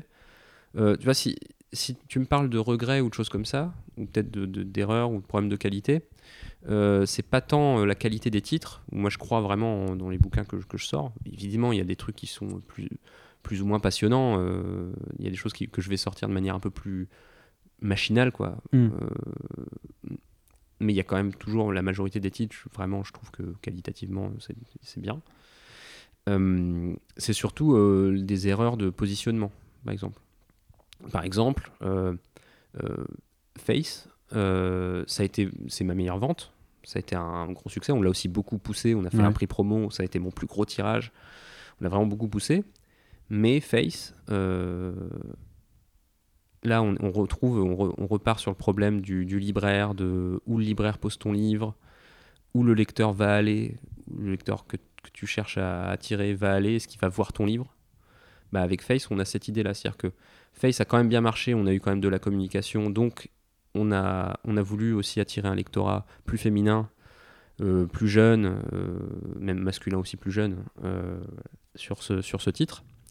Mais on l'a sorti dans le, for- pour, parce que ça fait partie de l'univers Valiant et qu'on voulait avoir une belle cohérence de collection, on l'a sorti toujours dans la collection cartonnée avec toujours les mêmes dos, voilà, très, Mm. très unifié, donc en cartonné classique, comics. Et ben rétrospectivement, ça, ça, ça nous a coupé de plein, plein, plein de, Plein de gens, ouais. vraiment. Euh, Il y, y a eu des lecteurs de comics euh, habituels qui se sont laissés tenter. Il y a quand même une partie, parce que ça a été une bonne vente, donc il y a quand même une partie, je pense, d'un autre lectorat qui. Et puis on l'a vu aussi parce qu'il y a des. Il y a des il y a des, euh, on a eu d'un seul coup un, un public quand même plus féminin qui s'est mis à nous parler sur les réseaux sociaux aussi. Euh, ça fait super plaisir. Euh, et qui, qui nous disait bah, j'ai découvert Face, c'est super sympa, machin, euh, je lisais pas de comics avant, etc. Donc il y a- il y, a eu quand même une partie de ça. Mais je pense que si on l'avait euh, travaillé spécifiquement sur un marché euh, plus, plus ado, plus. moins, moins, moins identifié comics, mais Non, plus, plus ado, quoi. C'est ce que. Young adult, même si le, le marché young adult, la BD en France, c'est compliqué. C'est compliqué aussi, les j'ai libraires l'impression, savent ouais, ouais. toujours pas trop quoi en faire, mais. Mm. Bon, toujours est-il que si, si Face s'était retrouvé, euh, je sais pas, sur la même table que, que le dernier Bagieux, j'en sais rien, euh, au lieu d'être à côté de, de, du Punisher, ouais. euh, dans, au, fond, au fin fond de la librairie, là où tu as les comics, tu vois, Mm. clairement, ça aurait mieux marché. Euh, et, et des fois, c'est- un truc qui ça, ça peut multiplier par deux tes ventes, si tu veux. Il y a des choix, il y a des choix éditoriaux. Des fois, euh, quand tu discutes avec des éditeurs, ils disent Ah, si j'avais sorti ça dans ce format-là, j'en mettais, euh, j'en mettais 5000. Si je le sortais dans, dans, ce- dans ce format-là, j'ai fini par le sortir en fait dans ce format-là, j'en ai vendu 30 000, quoi. Tu vois Mm. Parce que on voit ça aussi. Ben, tu vois, je sais pas, euh, il y, a, y, a, y a- il y a des séries qui ont, qui ont eu une très courte vie chez un éditeur, qui sont arrêtées très vite, puis qui ont été repris après, puis qui ont été des, des gros succès, tu vois. Enfin, je sais pas, Walking Dead, par exemple, ça, ça marche, chez- ça a cartonné chez Delcourt, même avant la série télé, Mm. Euh, alors que c'était déjà sorti avant. Il y a eu deux, il y a deux tomes sortis, sortis auparavant euh, chez un autre éditeur. Ouais. Euh, et ça n'avait pas marché, et personne n'en voulait. C'est c'est un peu aussi les mystères du truc. D'un seul coup, ça a capté au bon moment le, le lectorat. Mais tu as vraiment le sentiment qu'en plus, effectivement, cette question de format et de la place dans laquelle tu l'intègres, en- en- ça, ça, ça peut vraiment changer la donne. Et euh, Ah moi, je me rappelle d'une discussion qu'on a vue avec euh, Romain Garland, donc, qui est l'éditeur de Kinaï, qui lui fait vraiment de- du comics jeunesse. Donc Mhm. ça vient des tennis et du comics, mais par contre, euh, le- vraiment le point de la discussion qu'on a vue, c'était il faut surtout pas que mes bouquins se retrouvent au rayon comics quoi. Ah bah, surtout pas tu vois parce que et c'est vrai que Face c'est clair que tu mets dans Young Adult jeunesse euh, ou euh, truc effectivement à côté d'un Bagieux ça va plus ça va forcément plus parler à, à le lectorat qui, qu'il doit un peu cibler Mhm. dans le jeu et je pense que c'est d'ailleurs le, le genre d'opération que tu as faite par exemple avec euh, avec euh, UN3 c'est Ouais. euh, de pas sortir un album comme les autres c'est de, de de pas le mettre euh, effectivement à côté d'un Spider-Man ou d'un ou d'un Batman parce que ça ça n'a aucune chance de, de, transparaître si tu fais Mais comme là, ça là sur, sur Urgence niveau 3, j'ai eu. euh, là, pour le coup, ce qui m'a ce qui m'a desservi, le problème, c'est que je m'appelais toujours Bliss Comics.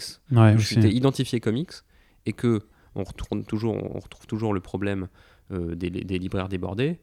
le libraire, Il va les mettre avec le les autres. voir, ouais, ouais. Enfin, il y a des libraires qui font très bien le boulot et tout, mais le libraire, je, je lui en veux pas forcément. hein.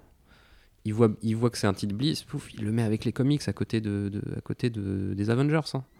Et là, effectivement, Urgence niveau 3 à côté des Avengers, bah, le lecteur de comics qui est pas for- qui, qui va pas forcément être trop, en- trop engagé, euh, parce que c'est un titre déjà qui est difficile, qu'il faut, qui est difficile à vendre, hein, euh, ça fait pas rêver. Euh, c'est c'est c'est- du docu et tout. Euh, ça va forcément, ça va, ça va louper, euh, louper le, coche. Donc, euh, donc ouais, sur Face par exemple, voilà, j'ai rétrospectivement eu, ce, regret. Dire, mais à l'époque, j'étais pas assez mûr pour ça non plus. hein. C'était euh, un an, euh, je l'ai sorti à peine un an euh, après, euh, après nos débuts. Donc, euh, et donc, et du coup, je l'ai sollicité euh, quand, quand, j'ai commencé à bosser le titre. euh, ça faisait même pas six mois qu'on publiait des bouquins, hein, vu qu'il y a un décalage. Je l'ai sorti en avril 2017 à l'époque. Euh, Et puis pour le coup, ça aurait été. Enfin, c'est vrai que c'est compliqué parce que Face vraiment. Enfin, quand tu vois l'univers Valiant, où souvent quand même, c'est c'est pas des super héros, c'est juste que c'est. euh, Enfin voilà, c'est c'est des, c'est des mecs surarmés. Enfin, un mec qui, pi- qui pique une, une armure extraterrestre, ou alors un type qui a des, des, des nanorobots euh, dans son sang, ou euh, des gars qui, qui ont une mutation qui est activée par un processus ultra douloureux. C'est toujours très scientifique, très techno-militaire, on va dire. Alors que Face, pour le coup, c'est une super c'est là- héroïne, oui, vraiment, tu vois. C'est très. s'assume parce voilà, qu'elle a, elle a baigné là-dedans. c'est ça. Ouais. Donc effectivement, Donc moi, ça aurait j'étais été bête partagé. aussi. ouais, de- J'étais partagé et je me suis dit, on va garder ce format-là. Enfin, le format est pas trop grave et on va quand même mettre le paquet et ça va du coup marcher naturellement sur un autre lectorat. J'ai appris qu'en fait, effectivement, il y a quand même des choses. C'est super. Le placement en librairie est Mm. super important. C'est difficile parfois de transporter un lectorat d'un secteur à un autre ou euh, d'une- d'une publication à une autre. super c'est- dur. Et pour Britannia, tu Ouais, parce que euh, Britannia, Britannia, mais Britannia aussi, tu pourrais le mettre autrement qu'en comics. Britannia, on a eu des retours des libraires qui nous ont dit euh, j'adore, mais mon lecteur de franco-belge, il l'a pas acheté parce qu'il n'était pas au Bah. rayon, au rayon franco-belge. Ouais, parce que ça va à côté de Medusa, des trucs comme ça, Ouais. tu vois, clairement. C'est euh, pour ça que c'est pour ça que à l'automne, euh, je le ressors, euh, je le ressors en format BD. Bon, bah, c'est un, bon c'est con, hein, c'est con. hein. Le- les, trois les trois tomes de la série sont, enfin les trois mini-séries sont dispo hein, dans, Mm. dans le format comics. Si les gens veulent veulent, le- veulent, veulent toujours l'acheter, c'est toujours dispo. Mais euh, mon diffuseur m'a dit, euh, on a eu vraiment beaucoup, beaucoup de retours, même des grandes chaînes ou de la Fnac ou quoi, qui nous dit le titre est super. Enfin, ça a été un coup de cœur même chez, mon diffuseur. Ils ont adoré. Ils, se sont battus pour, le, placer. Ça a été un bon succès même. Mais ça aurait pu être un, un succès à leur, euh, ce- ce- selon eux, bien plus grand s'il avait- il était sorti en format franco-belge. En tout cas, en, Mm. en grand, vraiment grand format, euh, avec une maquette adaptée, avec quelque chose euh, beaucoup plus épuré, euh, un truc franco-belge. quoi. Ouais, c'est ça. Et donc- Pour aller dans le côté BD historique. Ouais, voilà. slash donc fiction, on, le- ouais. on le- on le- on le retente, on le retente comme ça, on va voir. C'est vraiment un test. Euh, mais euh, en tout cas, les libraires étaient à l'idée euh, qu'on le sorte en franco-belge, euh, étaient super enthousiastes. On dit trop bien parce que j'ai adoré le titre, mais j'ai pas réussi à le mettre dans les mains de mes fans de de, de Murena, etc. Quoi. Ouais, Murena pas Medusa d'ailleurs. c'est- Euh, en plus, qualitatif. Déjà, le, le trait de Rip, en plus, peut s'approcher vraiment du- de, franco-belge. hein. Mm. Euh, ce trait très détaillé, euh, Ouais. qui est très inspiré de- du franco-belge, de- d'un Manara ou comme ça. Et ça, ça colle parfaitement à du franco-belge. quoi.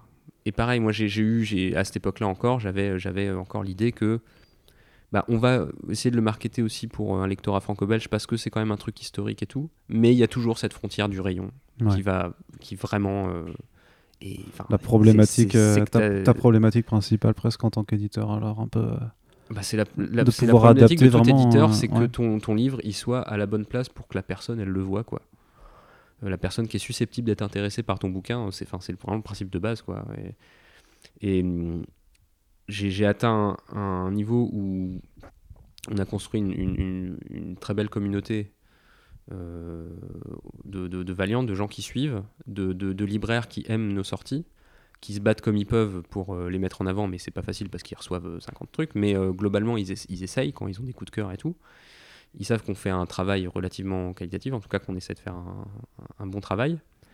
Euh, mais aujourd'hui, il faut. C'est bien, mais ça suffit pas. Ouais. Je dis pas parce qu'on a d'objectifs objectifs de croissance ou je sais pas quoi. C'est juste que on- euh, c'est que la- le comics euh, de super-héros, ça reste une niche et j'ai envie de m'adresser aussi à d'autres gens. Parce que justement, les titres Valiant, pour moi, ils apportent certains trucs qui, et qui sont susceptibles d'inté- d'intéresser des gens qui lisent pas forcément du super-héroïque. Mm. Enfin, tu le sais bien, tu t'aimes aussi Joshua Dysart, euh, des titres comme Harbinger ou Urgence Niveau 3, c'est des titres qui, qui- qui peuvent parler à plein, enfin, à plein de gens, quoi, qui, qui, qui, sont, qui, qui ont une portée univers- enfin, universelle, quoi, sans vouloir être euh, pédant, quoi, mais Ouais, ça a des choses à dire, quoi. D'où le changement de nom en Bliss Edition. Ouais, aussi Donc, pour pour, ça, essayer déjà de changer euh, l'image du truc. ouais. Euh, dire voilà, on, on est juste Bliss, quoi. On édite des BD. On fait de la, de la bande dessinée. Euh, euh, ouvrez votre esprit. voilà. On, fait de la, on essaie de faire de la BD de qualité. Et, et voilà. Comics, en fait, c'est plus un stigmate qu'autre chose. C'est c'est Mm. terrible. hein. Mais tu t'appelles Bliss Comics, bah, tu, tu fais que du comics. Et il y a des gens, ils lisent pas de comics. Mm. Même quand ils lisent des comics, Ils, savent savent pas savoir. des comics. Voilà. J'avais Mm. une anecdote euh, rigolote à, euh, quand on avait co-invité Matt Kint avec justement Toussaint l'ouverture à, à Angoulême et même, même en tournée ensuite. Euh, donc il y avait, il y avait, euh, il y avait du sang sur les mains, donc le, le polar, le magnifique polar de, de, de Matt Kint chez, chez Toussaint l'ouverture, et il y avait mes, mes titres de lui, il y avait Ride Divinity et tout. Et il y avait un mec qui, qui venait, qui, qui a, qui voulu acheter du sang sur les mains à Angoulême et qu'il fait dédicacer et tout. Et puis moi, euh, bah, je fais aussi mon VRP et puis je présente les titres aussi. Vous savez que Matt Kint, il écrit plein d'autres choses, etc. Et que euh, si vous aimez le, polar, si vous aimez ces choses-là, machin. Et j'ai- fait l'erreur de juste euh, montrer le titre au, gars qui est en train de se faire dédicacer par du sang sur les mains par Matt Kint. Je lui ai montré, je crois que c'était Divinity. Ça, par exemple, c'est de l'anticipation. C'est il y, y a- il y a une psychologie euh, des personnages qui est vraiment fouillée. C'est, euh, c'est, ça, ça aborde des thèmes de science-fiction vraiment passionnants et tout. Ça, ça pourrait te plaire. Euh, même pas pour qu'il l'achète forcément, juste pour qu'il il sache que ça existe. Quoi. Parce que je me suis dit, lui, euh, c'est le genre un peu le vieux lecteur de franco-belge qui traîne à Angoulême, tu vois, Mm. tu vois le genre. Et juste, il m'a dit, euh, non, non, moi je dis pas ça. Vous savez que c'est du même auteur, c'est vraiment qualitativement, c'est vraiment aussi bon. Hein. Ouais, je lis pas de comics, mais il, me le disait vraiment sur ce ton-là, quoi. Genre, Mm. mais me montre pas ce truc, c'est qu'est-ce que c'est Ah, tu vois, c'est terrible, c'est- quand même quoi, terrifiant quoi. Alors que il avait entre les mains un comics quoi. Ouais, mais ouais, ouais, non, c'est une question de présentation, de, de marketing, juste. euh, mais c'est vrai que tu as, des barrières mentales encore qui, euh, surtout avec les plus vieux, on dirait, parce que nous, on a, enfin, je dirais que notre génération a, a assimilé ça, surtout sûrement certaines personnes un peu plus vieilles que nous aussi, mais c'est vrai que tu as les, vieux lecteurs de franco-belge. Et ça, se mélange alors ça se mélange dans une certaine mesure. Il y a des gens qui euh, évidemment ouverts d'esprit qui lisent du comics, de la BD, de tout. hein, Il y en a plein. Mais euh, des fois ça se mélange sans se mélanger. Où c'est vraiment, c'est ça, c'est du comics mais qui est publié comme du franco-belge et du coup les gens ils achètent ça et ils disent ah bah pff, au moins je lis pas de comics. Euh, comme, comme, comme les titres de, de Futuro par exemple qui fait Mais, de la même façon que je dirais que des lecteurs de comics peuvent aussi ne, ne pas vouloir lire du franco-belge parce que le format album de 48 pages qui sort tous les 12 ans, euh, ça, ça les fait Oui. chier. hein, tu vois. Après, on, on en, on en revient aussi un peu à ce format-là, tu vois. Il y a des choses qui se sont mises en, en, en question, mais, mais oui, voilà, évi- évidemment. C'est le... Et pareil pour le manga, euh, où c'est euh, c'est quoi C'est papier journal. euh, Moi, je lis pas ces trucs de gamin, Ouais, machin. ouais, Tu vois, il y a. Alors qu'il y a tellement de mangas différents. Bah oui, voilà. quoi, euh, Donc, euh, on a encore quand même des gros, gros problèmes là-dessus, quoi. Donc, Bliss Edition, euh, je sors de la BD, quoi. Et voilà, donc tu changes de nom, tu ajustes ton nom et tu t'essaies du coup aussi à d'autres formats de publication, notamment tu, tu délaisses, enfin tu délaisses, tu, euh, tu ne te tiens plus pas, tu ne, tu ne te tiens pas plus qu'au carton- au cartonné, puisque là donc euh, tes deux dernières parutions c'est c'est du souple. Donc Ouais. tu as, le Kaiju Max de Thunder Cannon, donc qui pour- Ouais. pour, le coup euh, participe en fait de ton avis d'aller au-delà des titres Valiant Comics, Ouais, donc, euh, que tu avais déjà fait avec euh, Urgence Niveau 3. Et Violent Eye, du coup, qui est clairement un titre euh, Young Adult, que là tu mets en souple parce qu'a priori le Young Adult euh, c'est du souple. Alors c'est alors c'est du souple mais c'est pas du souple euh, c'est pas du c'est pas le souple euh, en fait c'est du c'est du cartonné euh, plus fin fait. La fabrication c'est- c'est vraiment très très quali hein, parce qu'il faut aussi euh, euh, expliquer un peu les formats. Euh, c'est de de l'intégra en fait hein, c'est euh, dans la construction c'est relié comme du cartonné Sauf que le, le carton, au lieu d'être très épais et dur, il est, il, est, il est souple. Mais en termes de fabrication et de qualité et de durabilité, c'est pareil. quoi. Ouais. C'est pareil. C'est-à-dire que ça protège autant les pages intérieures, ça les tient pareil. En plus, il y a un dos rond qui est très très joli. Le, le format est. J'adore ce format parce qu'il est. euh, C'est c'est juste que tu brises du coup ta. Ouais, ta- ouais, ouais, ouais, mais c'est pas grave. Valiant High, c'est un titre qui est hors continuité en plus et qui est, qui est frais, qui est jeune, qui est. J'avais envie de, de- de- de tenter autre chose euh, euh, aussi pour que le pour que le pour que les, le- les libraires et les lecteurs, les lecteurs voient, voient un autre. Même la maquette intérieure est très différente. euh, voilà, il est, c'est autre chose quoi. Euh, parce que aussi, je me suis dit, bah, c'est un titre un peu plus, effectivement, qui est, complètement young adult. Euh, je sais bien qu'il y aurait du lecteur de comics traditionnel qui se dirait, oh là là, c'est un peu les dessins un peu enfantins de Derek Charm, un peu style Archie, etc. Ouais, vois, Derek bon. Charm, il était aussi sur euh, Squirrel Girl, il me semble. Euh, ouais, Après, il- avec, euh, après. euh, ouais, il a fait Jughead aussi. oui, Archie, Jughead, oui. euh. Euh, voilà, il est vraiment dans cette vibe-là euh, que, je, que je trouve super, euh, super charmant quoi, en termes de traits. Et hum, Mais ça reste difficile à marketer si tu le sors dans un album euh, cartonné euh, traditionnel. ouais, euh, après, c'est aussi alors. difficile à marketer dans ce format-là souple euh, qu'on market young adult. Hmm. Mais c'est un test aussi, quoi. C'est que tu- dire, parce que tu vois que, bon, euh, on va, il faut qu'on essaye de faire autre chose, quoi. Parce que justement, si tu parles de, on parle de Young Adult et de comics, moi j'ai quand même en souvenir la collection Login de Glénat qui a justement publié les Archie Ouais. Comics en souple. Ouais. Maintenant, ils vont les rééditer en cartonné parce que ça n'a pas réussi à, trou- à trouver Ouais. son, son public là-dessus. Alors que pourtant, c'est. euh, Enfin, moi je crois que c'était bien de changer le format et que justement pour du Young Adult ça correspondait peut-être plus. Mais eux sont dur. Euh, sont- Disons que je pense pas que les éditeurs aient, aient encore trouvé la formule euh, du, du comics jeunesse, enfin que ce soit euh, sur, le, sur la collection Login ou sur, euh, sur Kinaï, je sais pas comment, comment ils s'en sortent chez Kinaï. Bah, on réinvite à l'automne prochain pour faire le bilan après un an justement. Ah, c'est cool. Euh, moi j'aime beaucoup les titres, enfin je, je, je les trouve vraiment, vraiment top, super frais, euh, les titres qui sortent. Euh, mais il y a quand même un problème de positionnement et, de, et de connaissance aussi euh, selon le libraire. Ils savent toujours pas trop quoi en faire. hein. Euh, voilà, euh, des titres comme Giant Days par exemple, c'est du young adult, euh, c'est frais, c'est drôle, c'est intelligent. Les libraires savent, savent pas forcément où le mettre. Valiant High, quand il y a un rayon young adult, je pense qu'ils peuvent Micro. Pardon. Euh, quand il y a un rayon Young Adult, je pense que et s'il y a des libraires qui sont motivés, ils peuvent bien le mettre. Mais c'est un, c'est un test, vraiment. hein. C'est un test. Si ça se trouve, Valiant High, ça va se planter, hein, j'en sais rien. hein. Euh, on a déjà reçu des messages de gens euh, qui, ont qui ont acheté Valiant qui ont dit euh, non, non, mais c'est n'importe quoi, je suis très très déçu. ce format. Alors, ils ont carrément dit que c'est un format de mauvaise qualité. Alors, j'invite tous les gens vraiment à, prendre ce, ce bouquin en librairie juste à le feuilleter, à voir. C'est. Enfin, moi j'adore, j'adore Ah, ce toi, format. toi, tu peux pas être objectif. Je suis pas objectif, mais, Ouais, euh, mais on peut pas dire que c'est un format du- de mauvaise qualité, quoi. C'est pas comme si d'un seul coup on avait sorti euh, un truc en papier journal euh, euh, pour, enfin, un, un digest en papier journal. hein. C'est Mm. vraiment la qualité du papier est la même, la qualité de fabrication est la même et tout. Mais les gens, non. Et puis des gens aussi qui te donnent des leçons sur le marché aussi. Mm. Vous savez, vous savez, je pense que le souple ne fonctionne pas euh, dans les comics, euh, alors euh, vraiment, je ne comprends pas cette erreur de sortir dans ce, ce format de mauvaise qualité. J'ose espérer que vous ressortirez ce titre en format comics de qualité correcte. Ouais, mais après, je pense que c'est parce qu'ils ont aussi des. Je suis vraiment déçu, vous me décevez beaucoup. Mais tu- tu- Putain, c'est chaud. Mais tu le vois toi-même que de toute façon le, le cartonné est maintenant est enfin il n'y a plus aucun éditeur qui ou, très peu justement qui se risque à, à faire du soupe maintenant c'est vraiment alors la faute à qui on ne sait pas tu vois enfin il n'y a, pas- y a pas de faute mais euh, je dirais que majoritairement depuis l'arrivée d'Urban Comics quand même depuis de- 2012 en fait Ouais. avec ses, ses- ça, oui, oui, ça bah, a le imposé le mis au cartonné diapason, truc hein. puisque Panini faisait pas encore beaucoup de, de souple encore avant avec les Marvel Select et tout ça ils ont arrêté maintenant Valiant. quasiment et les Valiantes du coup Et, euh, maintenant c'est que du cartonné quasiment je crois que les Marvel Select il n'y en a quasiment plus euh, les autres éditeurs, tous ceux qui se sont lancés justement parce que tu fais partie un peu d'une d'une vague, si tu veux, de, de nouveaux éditeurs qui sont apparus, notamment bah, avec, euh, avec iComics euh, aussi après. Ouais, Euh, Paperback aussi, Avec euh, Paperback. Euh, ça, de- paperback. justement, alors ils, bah, ils voulaient pas s'appeler hardcover, peut-être, je sais pas. oui, c'est sûr, c'est moins joli peut-être. Que Ça le- sonne bien, paperback.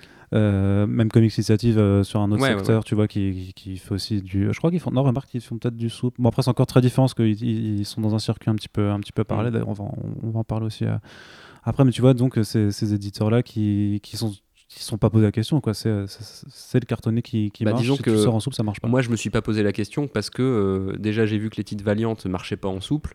Ouais, j'ai bien vu parce qu'en ouais. étant moi-même un, on va dire un, en- un enfant des- du d'Urban, en, étant arrivé sur le, sur, découvert des comics grâce à Urban, en- parce que voilà. je- Non, t'inquiète. Euh, comme beaucoup de gens, je pense, hein, Ah ça a vraiment aidé à faire euh, renouveler pas mal de, de, de lecteurs, de lectorat. Euh, donc pour moi, oui, c'était le standard du marché, il fallait partir sur du cartonné, je le regrette pas du tout d'ailleurs. Le seul problème, c'est que à la longue, euh, ben, si tes tirages euh, ils baissent trop, euh, si euh, le marché il galère, le cartonné c'est ultra cher à fabriquer. Il y a quand même un coût fixe de, de cette, de cette couverture cartonnée où que tu fasses 50 pages ou que tu en fasses 400 à l'intérieur, C'est la même. ça, ça coûte quand même cher de faire du cartonné. Donc quand, tes- tirages y baissent trop, euh, ça, devient, très très compliqué. quoi. Donc bah, du coup, tu augmentes tes prix. euh, euh, déjà que le marché du comics, c'est une niche qui a tendance parfois à être un peu, snob ou un peu snobber les autres. et que c'est compliqué de se battre parce qu'il y a énormément de sorties sur cette petite part du marché complet, Mm. du marché total de la BD. Il faut vraiment se battre. Donc c'est 10% de- du marché de la BD. hein. Ouais, c'est ça, c'est entre 10 et 15, quoi, euh, grosso modo, quoi. Euh, donc c'est vraiment pas grand chose. T'as vu le nombre de sorties comics sur ce tout petit marché. Euh, donc, euh, donc du coup, ça, ça ne fait que, on va dire que snobiser encore plus le marché. Si tu veux. Les, les prix augmentent, ça, pas, ça fait pas, ça aide pas à faire venir des, des nouveaux lecteurs, euh, un lectorat plus jeune aussi qui euh, Bah, qui a pas euh, d'études. qui, hein, qui, euh, va aussi, plutôt hein. acheter du manga ou acheter d'autres trucs ou, euh, ou juste pas acheter de livres parce que c'est Parce que l'abonnement à Netflix ça coûte moins cher.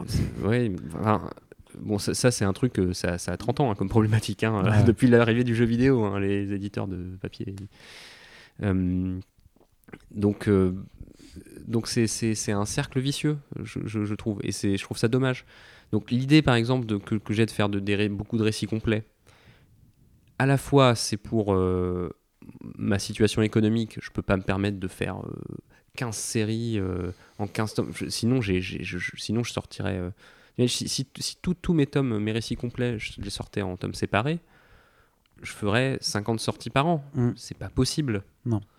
Euh, déjà j'en faisais trop. Je, je baisse mon nombre de, de sorties Ouais. parce que parce que je me suis rendu compte que ben, le lecteur il peut pas suivre sur le marché euh, on était pour un tout petit éditeur quand même. euh, on a été pendant deux- euh, 2017-2018. J'étais à 23, 20 21 sorties Ouais, quand même an. ouais. Ce qui est, ce qui est quand même énorme. hein. Alors il y a un rythme à tenir avec Valiant, certes, mais euh, à un moment il, il fallait se calmer quoi, parce que le lecteur il, il suit plus.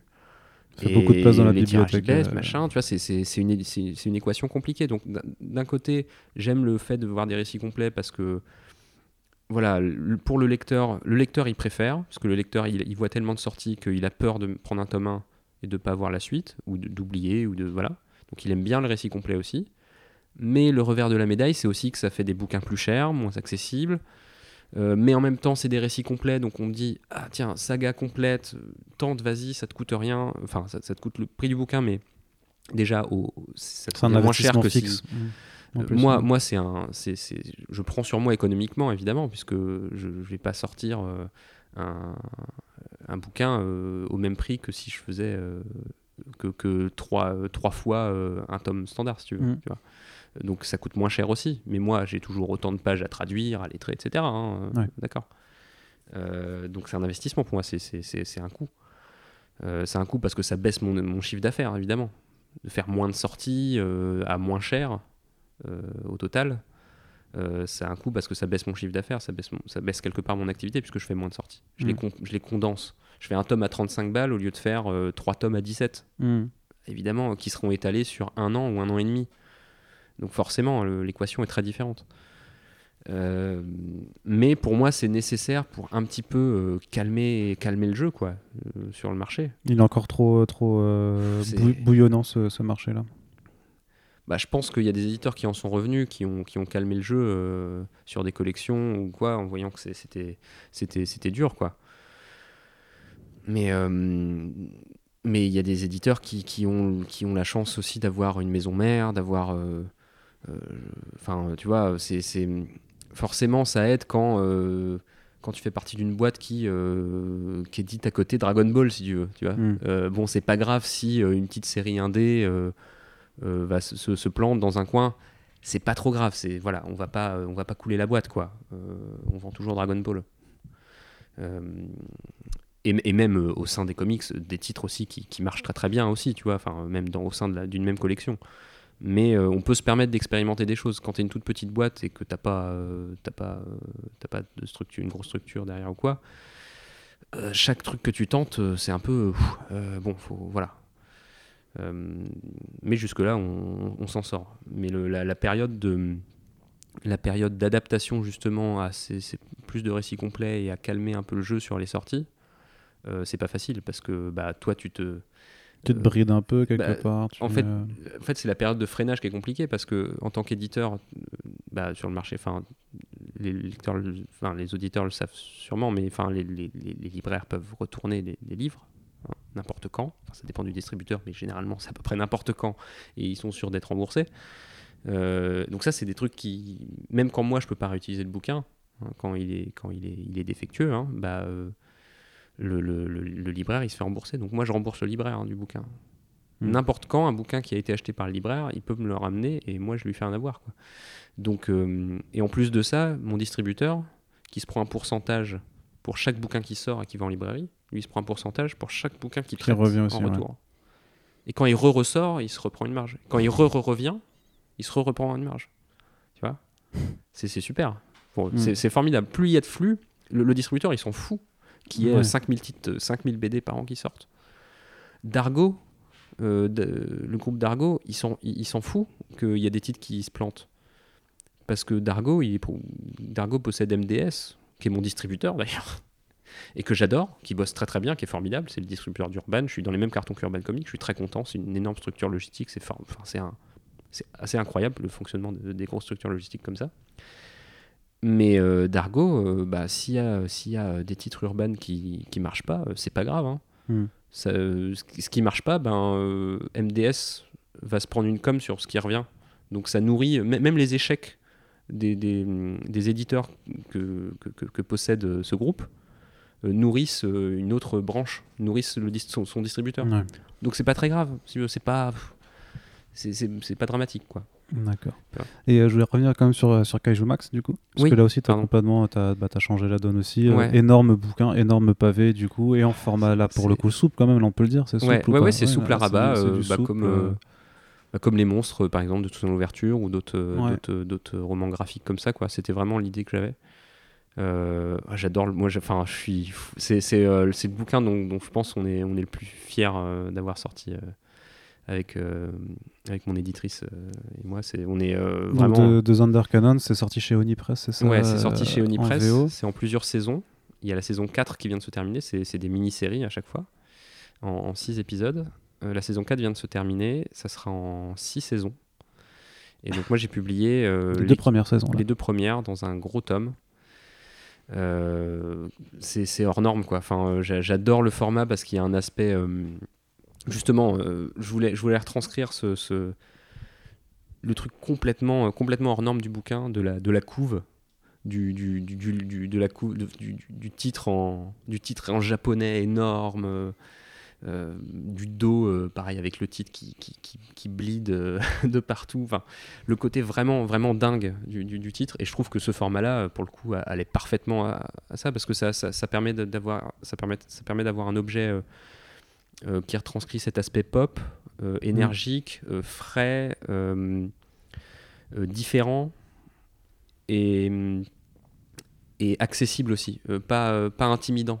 Tu vois, un bouquin comme ça de, qui fait que presque 400 pages, cartonné, tout machin, ça fait très très patrimonial. Tu vois, c'est très Mhm. sérieux quoi. C'est c'est euh, sur le contenu, grosso modo, je me suis basé un peu sur la, une édition qu'ils ont que Connie Press a sorti, une édition, euh, genre d'artiste édition presque, enfin un, un genre d'absolute, un très très grand format. Et tu vois, euh, même si j'adore leur format, pour moi c'est pas, ça correspond pas au titre quoi. Euh, je voulais aussi un, un peu un, un aspect, une vibe un peu jump. Euh, Tu vois, avec, avec le papier offset euh, intérieur, euh, même si c'est un papier de très bonne qualité, hein, c'est loin d'être un papier de merde Non, comme, non, comme ouais, du, jump au Japon. Quoi. Mais c'est c'est vraiment un.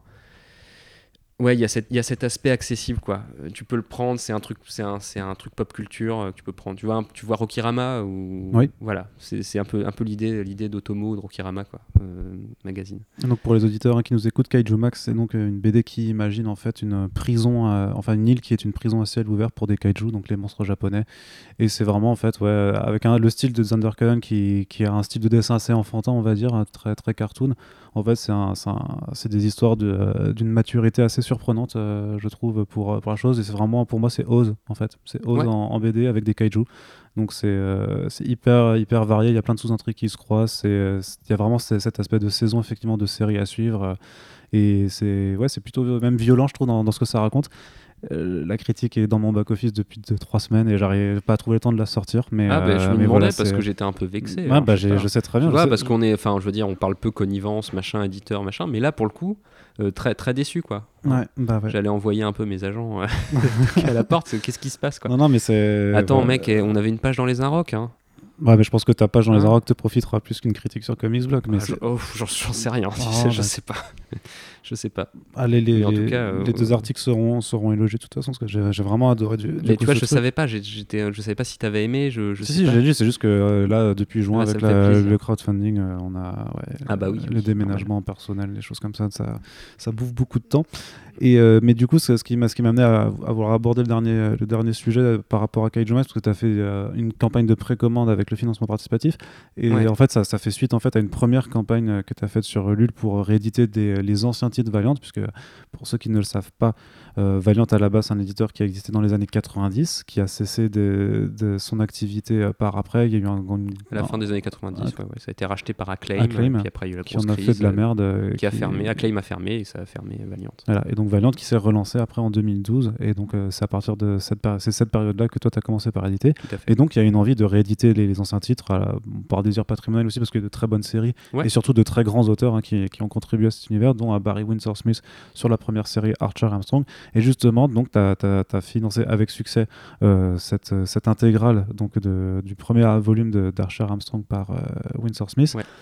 Et moi, ça, ça, ça m'interpelle euh, forcément, puisque bon, on a fait du financement participatif euh, pour nous, mais c'est nous, on n'est pas éditeur. Mais c'est vrai que j'ai l'impression que c'est, notamment pour les petites structures d'édition, vraiment une nouvelle, un nouvel outil à vraiment, pouvoir, à vraiment utiliser, notamment pour les petits éditeurs qui proposent des choses dans un marché, comme tu dis, qui est toujours très, très, très en ébullition, qui, où il y a une, une, une, enfin, une offre qui est telle que la demande ne peut pas suivre, et qu'en faisant euh, du financement participatif, tu as un modèle vraiment où tu vas parler directement au lecteur qui est intéressé, et par rapport à toutes ces problématiques de tirage dont on a pas mal parlé au cours de ce Mhm. podcast, de se dire, bah là, tu vas plus te poser la question parce que tu vas savoir combien tu, tu vas en faire, et que c'est quelque part, parce que c'est vraiment une pas une porte de sortie, mais vraiment un, un outil miracle un, un peu. Parce que... T'as- déjà dit tout ce que j'allais dire en fait. Ouais, mais répète Grosso modo, c'est ça Non, non, mais c'est ça, la- Je vais pas te mâcher les mots non plus, mais. Déjà, c'est du patri. Donc, euh, donc oui, donc on, on a euh, lancé le projet en avril, euh, donc d'une campagne pour éditer euh, la série Archer and Armstrong euh, des années 90, de 92-93, écrite et dessinée par Barry Windsor Smith, donc qui est un, qui est un auteur euh, assez culte euh, dans les comics, qui a, explosé sur Conan, euh, qui a fait plein de choses, qui, est, aussi un, artiste de, beaux-arts. hein, D'ailleurs, presque plus qu'artiste de comics, qui a fait Wolverine, Arme X, etc. Et c'est super, super quali. C'est vraiment une super série. Et c'était le premier truc que j'avais en tête euh, si jamais un jour je sortais du vieux Valiant. C'était vraiment ce. Parce que c'est le nom le plus connu et qu'en termes de qualité, c'est vraiment euh, quasiment ce qui se fait de mieux. C'est là que tu t'es dit quand même, euh, ça marchera pas si tu le fais comme ça, mais faut, faut le tenter en, Mais le truc, c'est que, ouais, je pense en financement. assez tôt dans la réflexion, je me suis dit que le, le faire en direct en librairie, euh, pff, déjà du patri- le patrimoine, c'est compliqué. Tu vois, il y a, je, je- je loue le- l'énergie euh, des éditeurs d'Ur- du- d'Urban de, de continuer à faire du, du patrimonial euh, d'ici, par exemple, Mhm. du Kirby, des trucs comme ça, euh, qui, euh, qui, qui se vend pas des masses. Hein.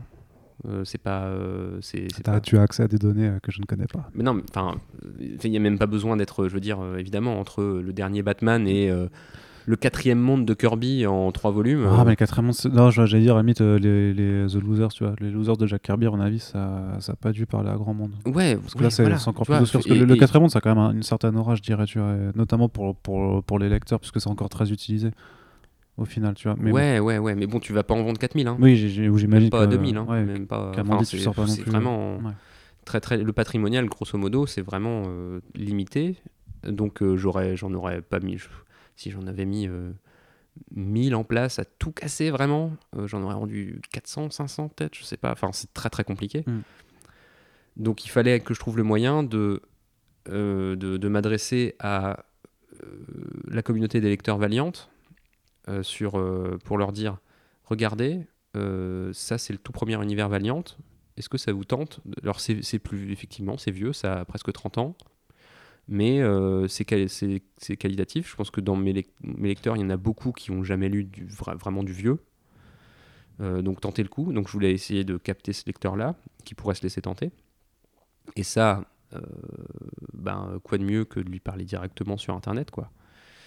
Et puis aussi, sur Internet, il y a aussi, quand même des, groupes de, plus vieux lecteurs qui s'intéressent plus au patrimoine et tout, qui seraient pas du tout allés voir des titres valiantes, parce que c'est leur, les trucs neufs, les, les trucs récents ne les intéressent pas tellement.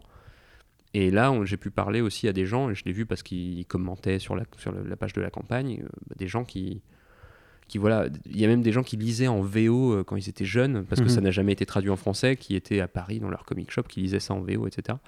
Et qui, étaient, qui, c'est- qui disaient, ça fait 20 ans que j'avais pu penser, mais c'est vrai que c'était trop bien, euh, c'est super que vous ressortiez ce truc-là maintenant. Donc on voulait capter ces deux, ces deux lectorats-là. Et effectivement, bah, quoi de mieux que, que de faire un, un Ulule, quoi. Euh, alors, euh, tu te dis, euh, ouais, mais tu zappes le libraire, machin, c'est pas bien. Mais le libraire, il a déjà Beaucoup bien assez à travail, faire. ouais. Donc le libraire, ils sont fous. Euh, S'il est vexé, ben, qu'ils vendent, qu'ils vendent tout- tout- tous ses stocks de, de Bliss déjà chez lui, avant de se vexer de ne pas avoir le, le bouquin en librairie, qui au final sortira d'ailleurs en librairie. Mais euh, c'est l'occasion en plus de s'éclater un petit peu, de faire des, des tirages, euh, de faire des, des éditions luxueuses aussi, parce que c'est ça, on va pas se mentir, hein, c'est en faisant ces choses-là, euh, très collector, très joues beaucoup sur l'objet. hein. on joue beaucoup sur l'objet sans en faire trop parce que c'est vraiment un truc que je veux je veux pas avoir l'air de d'essayer de, vraiment de vendre des des tas de merdouilles juste pour le plaisir de vendre plus cher des trucs en rajoutant plein de merdouilles quoi je j'ai- j'ai- je trouve que ça dévalorise le, le- le- l'éditeur, le bouquin. je- je- Enfin, même si ça plaît à certains d'avoir plein, plein, plein de merdouilles, euh, nous on en a rajouté parce qu'on a fait euh, 285%. Donc on a été obligé de rajouter plein de, on a rajouté En beaucoup de termes contenu. en termes d'exemplaires, ça fait combien du coup? On, a, on, a, on est à 400, 400 soutiens. 400, d'accord. Euh, sur les, ça- sachant que sur les soutiens, il y a quelques libraires, donc ça fait un peu plus que, que 400 euh, bouquins. Ça fait 450 bouquins à peu près. Euh, ce, qui est, ce qui est C'est génial. bien ça, donc c'était bien ça, sur un tirage de 1000, on aurait vendu 400. C'était, euh, c'est, c'est par rapport à ce chiffre que tu donnais quoi. Non, même pas, même pas, même pas. C'est, je m'attendais pas à en vendre 400 euh, sur la campagne, hein, honnêtement. Ouais. hein. Moi, je m'attendais avec mon édition. donc, j'ai fait une édition normale, une édition luxueuse, limitée, numérotée, etc. Entoilée, euh, voilà. Qui forcément, évidemment, coûte, bien plus cher. Mais j'allais pas non plus la vendre 8 fois plus cher parce que c'est, juste, c'est, elle est numérotée avec une autre couverture, quali, quoi. Mais donc j'ai essayé de trouver le juste milieu quoi, de, prix, de pas faire un truc où, j'ai l'impression de d'escroquer euh, le mec juste parce que, enfin, on va dire de, nourrir euh, le- le- le- l'aspect euh, co- collectionnite de certains Mm. qui, parce qu'un truc est limité, ils vont le payer à n'importe quel prix. Et ça, enfin, euh, nourrir ces instincts-là, ça me, Non, pas- je, je suis c'est pas pas- ouf. je suis vraiment contre ça. Donc j'ai essayé de trouver le juste milieu, quoi. Je voulais faire, je voulais fêter le truc avec un beau truc que j'aurais jamais sorti parce que ça me coûte euh, à fabriquer. euh, je, je le vends beaucoup plus cher, hein, mais à fabriquer, ça me coûte aussi mille fois plus cher, vraiment. C'est impressionnant. Mais je voulais fêter le truc.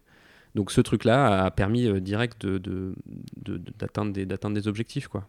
Euh, ça, les libraires qui nous ont soutenus aussi en achetant des packs. Euh, et c'est ouais, c'est formidable parce que jamais on, a- on a, on a levé 20, euh, 28, 000, euh, 28 000 euros, plus de 28 000 euros sur les 10 000 euh, d'objectifs. Mm. Moi, j'aurais été parfaitement satisfait à même en dessous de 20 000, j'aurais été genre au-delà de toutes les, expér- les, espé- les espérances. J'avais euh, j'avais calculé aussi pour que ça, ça marche euh, quand, même, quand même à peu près à, à, à 10 000, si tu veux, que les, que les 10 000, Ouais. notre objectif de 10 000 soit assez facilement atteint, parce que c'est aussi l'objectif quand même, que ton, ton objectif soit atteint vite pour qu'après euh, avancer. Mais je ne serais jamais, jamais attendu à, à marcher autant. Mm.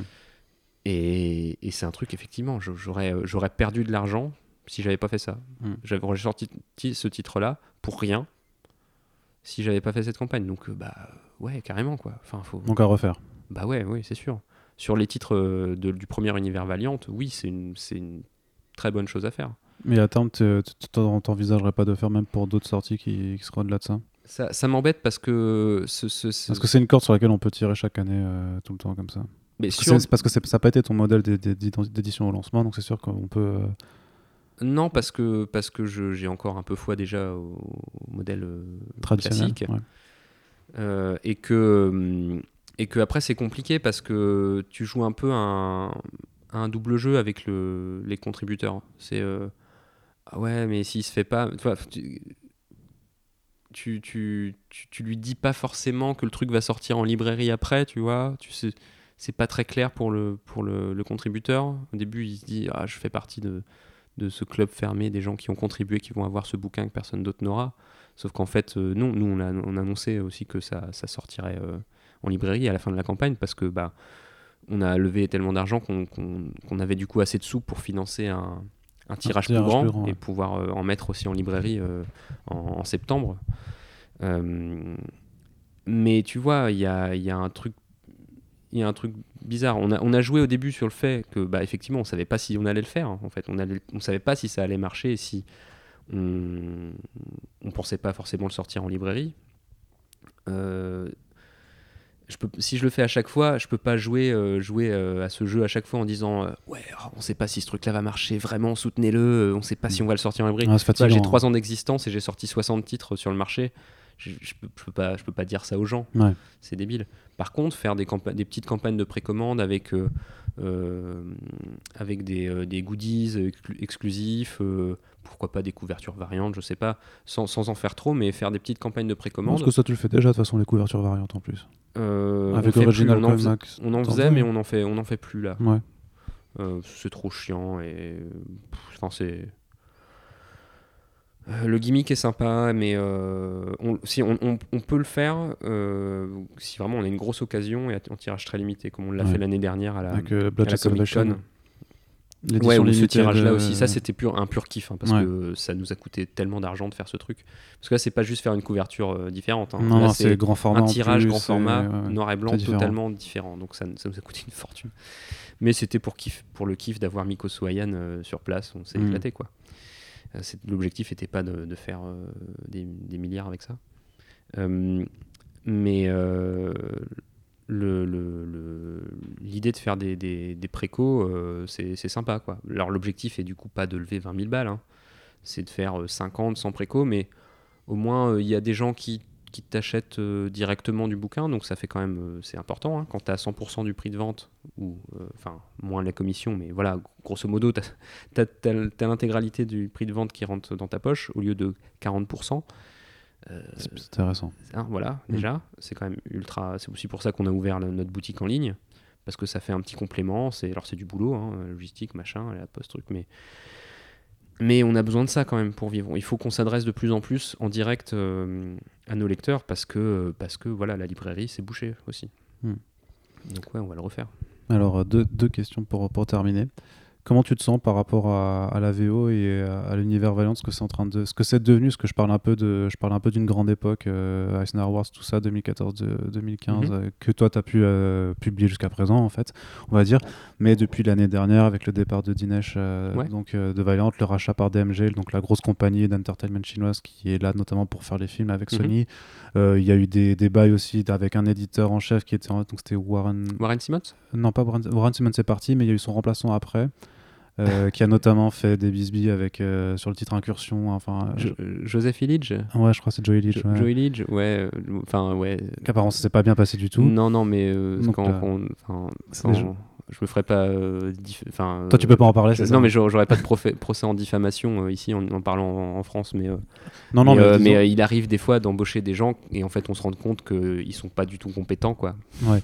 Donc c'est une erreur et, et après ils s'en vont et, Après, et sur les quelques mois où ils étaient là, bah ils ont fait de la merde, quoi. Donc, Non, mais c'est pour voir un peu ton sentiment de confiance par rapport à, du coup, à ces publications que tu vas devoir aussi aborder si tu fais des choix, des choses que tu vas pas publier, et même comment tu vois un peu l'avenir par rapport à là, à tous les plans qui ont été annoncés avec les nouvelles séries sur euh, Roku par exemple, euh, sur euh, la nouvelle série Rai qui arrivera, un nouveau relaunch de, de Manowar en septembre. euh, ça, Ah, ça- il y a une période de transition. Est-ce que tu trouves qu'il y a aussi toujours cet intérêt que tu as eu au début pour Valiant qui est toujours là, ou est-ce que ça s'érode un petit peu? Moi, moi je, alors, je, je pense qu'il s- il cherche, euh, il cherche un peu euh, la direction de l'univers, là. Euh, parce que déjà, il y a, il y a plus de, de, de Chief Creative Officer. Et je pense qu'il il cherche vraiment la nouvelle direction. Donc, à mon avis, la nouvelle, euh, la nouvelle série Rai, la nouvelle série euh, XO Manowar euh, va, va aussi. Même un euh, nouveau Bloodshot d'ailleurs, il y a même un nouveau Bloodshot. euh, la nouvelle série Bloodshot aussi, ouais, qui va, qui va euh, aider à lancer le film. Euh, euh, donc, euh, qu'est-ce que je disais? Pardon. Petit problème technique, vas-y. Donc, en ce moment, c'est une, période de transition parce qu'il y a beaucoup de mini-séries, Aussi, ouais. mais euh, du coup, ça expérimente pas mal et qui sont vraiment qualitativement euh, cool, euh, qui, qui tentent des choses vraiment sympas. Que ce soit Killers avec, les, avec l'aspect Punk Mambo qui est vraiment très sympa par Cullen Bunn et Adam Gorham.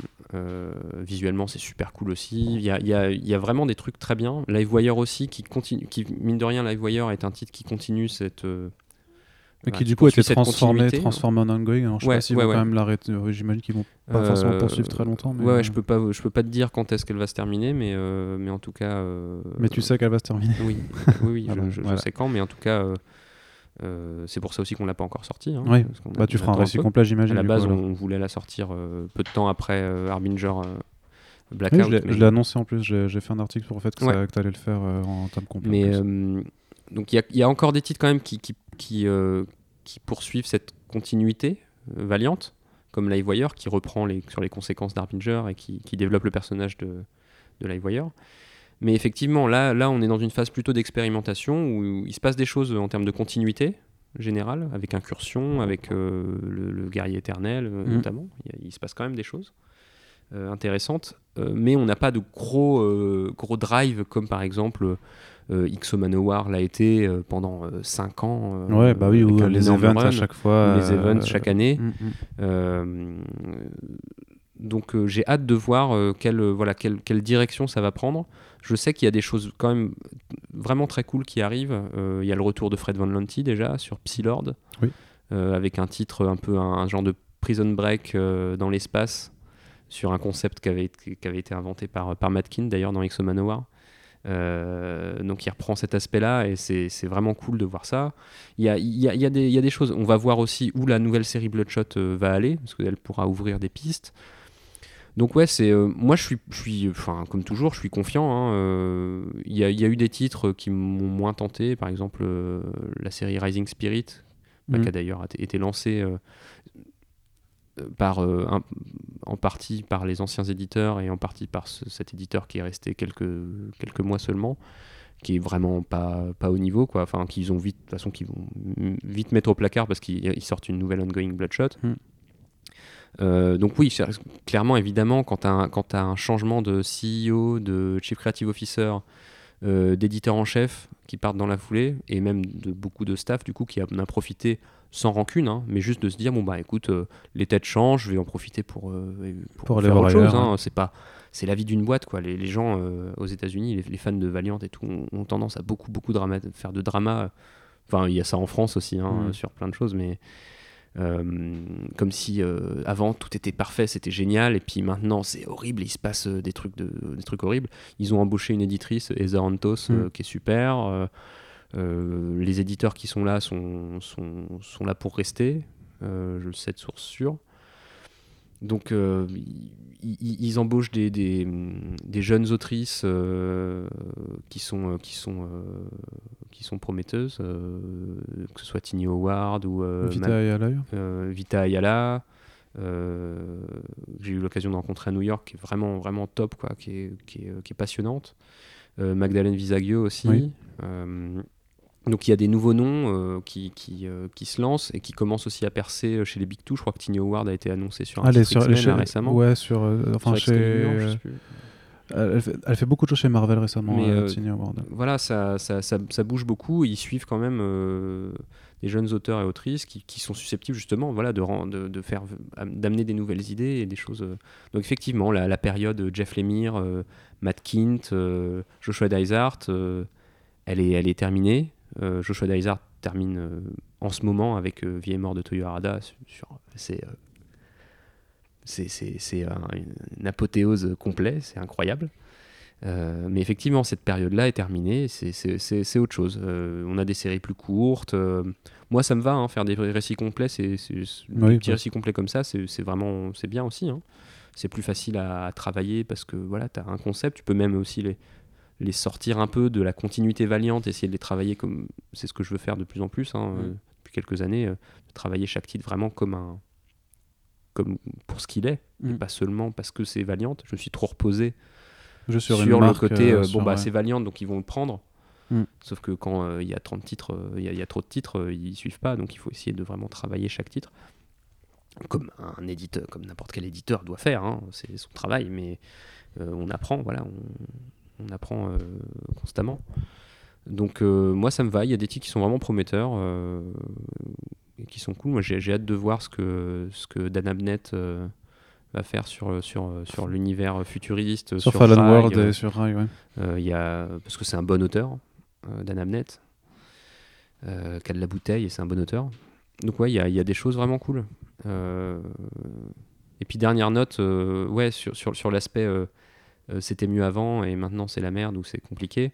Euh, C'était pas ça, plutôt, c'était plutôt de, de voir si tu sens que ton lectorat continue de suivre vraiment Valiant avec le même intérêt ou Ah si oui, eu un bah, parce que- tu Parce qu'il y, y a une toute petite minorité qui, euh, qui suit un peu l'actu VO et tout, mais c'est vraiment, faut, faut éviter la, les- la, la loupe, quoi, l'effet loupe. Euh, le, le gros de mes lecteurs, ils suivent, ces- ils suivent les sorties et ils savent pas ce qui se passe. Euh, Ils s'en Mm. foutent des éditeurs, des changements de tête, des trucs. Après, si eux, en lisant, ils, ils ont cons- ils, ils se rendent compte ou ils ont l'impression qu'il y a une baisse de qualité, je, je, bon, bah, moi, je, je trouve pas. Je trouve que il- là, euh, pour le moment, aux US, il manque un titre euh, qui drive le truc, mais ça va arriver à la rentrée. C'est le temps que ça se mette en place, que les nouveaux, les nouveaux éditeurs ben, bossent leurs projets et que ces, projets-là sortent, parce qu'on a quand même un décalage. hein. On a des projets lancés par des anciens éditeurs qui, se- qui se continuent, donc il faut, faut le temps que cette nouvelle vague arrive. Euh, mais, euh, mais ouais, tu vois, tout n'était pas parfait euh, quand c'était Warren Simmons. Warren Simmons, c'est un mec. fallait, fallait le suivre et c'était, c'était aussi un mec dur avec ses auteurs des fois, euh, où, il y avait des. Je sais pas, avec Joshua Dysart par exemple. ils, se sont un peu fightés sur, sur, sur Harbinger, sur des titres, etc. Tout n'est pas parfait, et puis il y a des choix aussi éditoriaux à l'époque qui n'étaient pas forcément, euh, que moi j'aurais pas trouvé euh, forcément euh, parfait. euh, pertinent. ouais. des, des pertinents, je sais pas, des choix d'artistes sur certaines séries que moi j'aurais pas fait euh, et que je trouvais étaient pas terribles. Bah euh, ouais, ils, ils ont fait aussi euh, des erreurs ou quoi. Donc, euh, Hmm. donc euh, non, non, on verra. J'ai j'ai hâte de voir les nouveaux titres là. Il y a une attente sur le film Bloodshot alors ou pas? Il y a une attente. Moi j'ai une attente. Ah ouais, c'est, Euh, ce que, c'est ce que je te pose à toi. hein. Euh, moi j'ai une attente, ouais, ouais. Euh, j'ai. Parce que tu vas vendre plein de BD du coup. Pff, je sais pas, mais en tout cas, en tout cas le, le- la perspective que, le, le- que la personne lambda euh, identifie enfin, se dise Ah, ça, c'est ce, ce bouquin-là, c'est euh, ah oui, c'est le, c'est le mec là, c'est Vin Diesel là, sur l'affiche, euh, sur la 4 par 3 dans le métro, tu vois. Mm. Euh, ça déjà, c'est quand même un gros truc. hein. C'est un truc que que n'a jamais eu. C'est un truc que, DC a, que Marvel a. Euh, parce que c'est des personnages qui sont euh, mythiques, qui sont voilà, tu les, tu les connais quoi, tu les connais, ils sont dans la culture populaire. Bloodshot, il est pas dans la culture populaire du tout.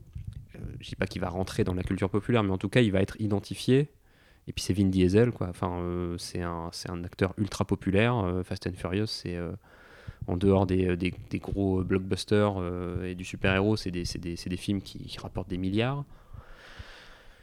Euh, Sony, euh, paraît-il, Sony est, vraiment euh, super confiant. C'est le premier film euh, du réalisateur, euh, mais euh, il paraît qu'ils ont, vraiment kiffé, quoi. Euh, donc, euh, et je, le dis en, mettant toutes les, guillemets un peu du bullshit euh, à l'américaine, hein, tu sais, Mhm. où c'est, tout est formidable, etc. hein. Je le dis, euh, j'ai, essayé de passer ces filtres-là, justement, comme j'ai une bonne relation avec Valiant. euh, je, je- je- je pense qu'ils ont confiance dans, dans- dans ce film, dans, dans la, la qualité du film. Euh, ça sera pas, ça sera pas du Godard, hein, Non, clairement. hein. pas c'est Vin pas pas pas fait pour donc ouais j'ai hâte après ce qui est chiant c'est qu'il y a tellement tellement tellement de, de- de films qui sortent aujourd'hui à gros budget que les, euh, les, les périodes de communication se raccourcissent vachement Mm. et donc euh, quand tu t'attends à avoir un trailer huit mois avant et tout ben en fait non tu peux plus faire ça maintenant quoi faut, faut que ça soit très resserré donc euh, là au mieux ça sera euh, ça sera à New York en octobre où on aura peut-être des choses euh, plus de choses parce que le, le titre le, le- le film sort euh, En février. euh, 2020. fin, fin février euh, fin février en- aux États-Unis et il sort première semaine euh, fin début mars en France Euh, donc euh, ça va se tout va se jouer en, en février mars hein, ça va ça va très vite quoi Hmm. les films euh, ils s'enchaînent tellement vite quoi tu vois. L'autre fois, je me demandais avec un, un pote, justement, bah, un, un mec qui, un mec qui bosse avec Valiant aussi, euh, et qui fait du licensing aussi, et qui on se demandait est-ce que le film Aladdin, il est sorti? Je lui dis ça, c'était il y a trois semaines. sorti. fait, Ouais, il était déjà sorti. tu- ce truc là avec Will Smith et tout, c'est sorti. et tout, puis on regarde, fait, putain, il est sorti au mois de mai. Mais. Ouais. Et là, t'as- et là, t'as zappé. et là, t'as Et- déjà le Roi Lion qui est là. Quoi, Et on vois, regarde le box-office et il a marché, hein, donc euh, c'est pas comme si le truc avait. Ouais. Ouais, mais enfin, voilà quoi. Et puis c'est un Disney machin, et moi j'ai- j'avais complètement zappé, tu vois. Et les films s'enchaînent tellement vite. Euh, c'est. Donc ouais, ou- c'est encore. C'est encore loin, très loin. 100%, Mais en fait, c'est encore loin. On, Ouais. on bossera le truc vraiment que. Mais oui, on a des trucs prévus. Bah, la nouvelle Bah, série j'imagine. Bloodshot, euh, entre autres, euh, on a des choses prévues pour, euh, pour début mars. Euh, sur, Ce serait bien que tu puisses sortir le, le premier tome au autour même moment, c'est Bloodshot. sûr. ouais. Bien Bah sûr. oui, oui, bien sûr. Ce sera, ce sera fait.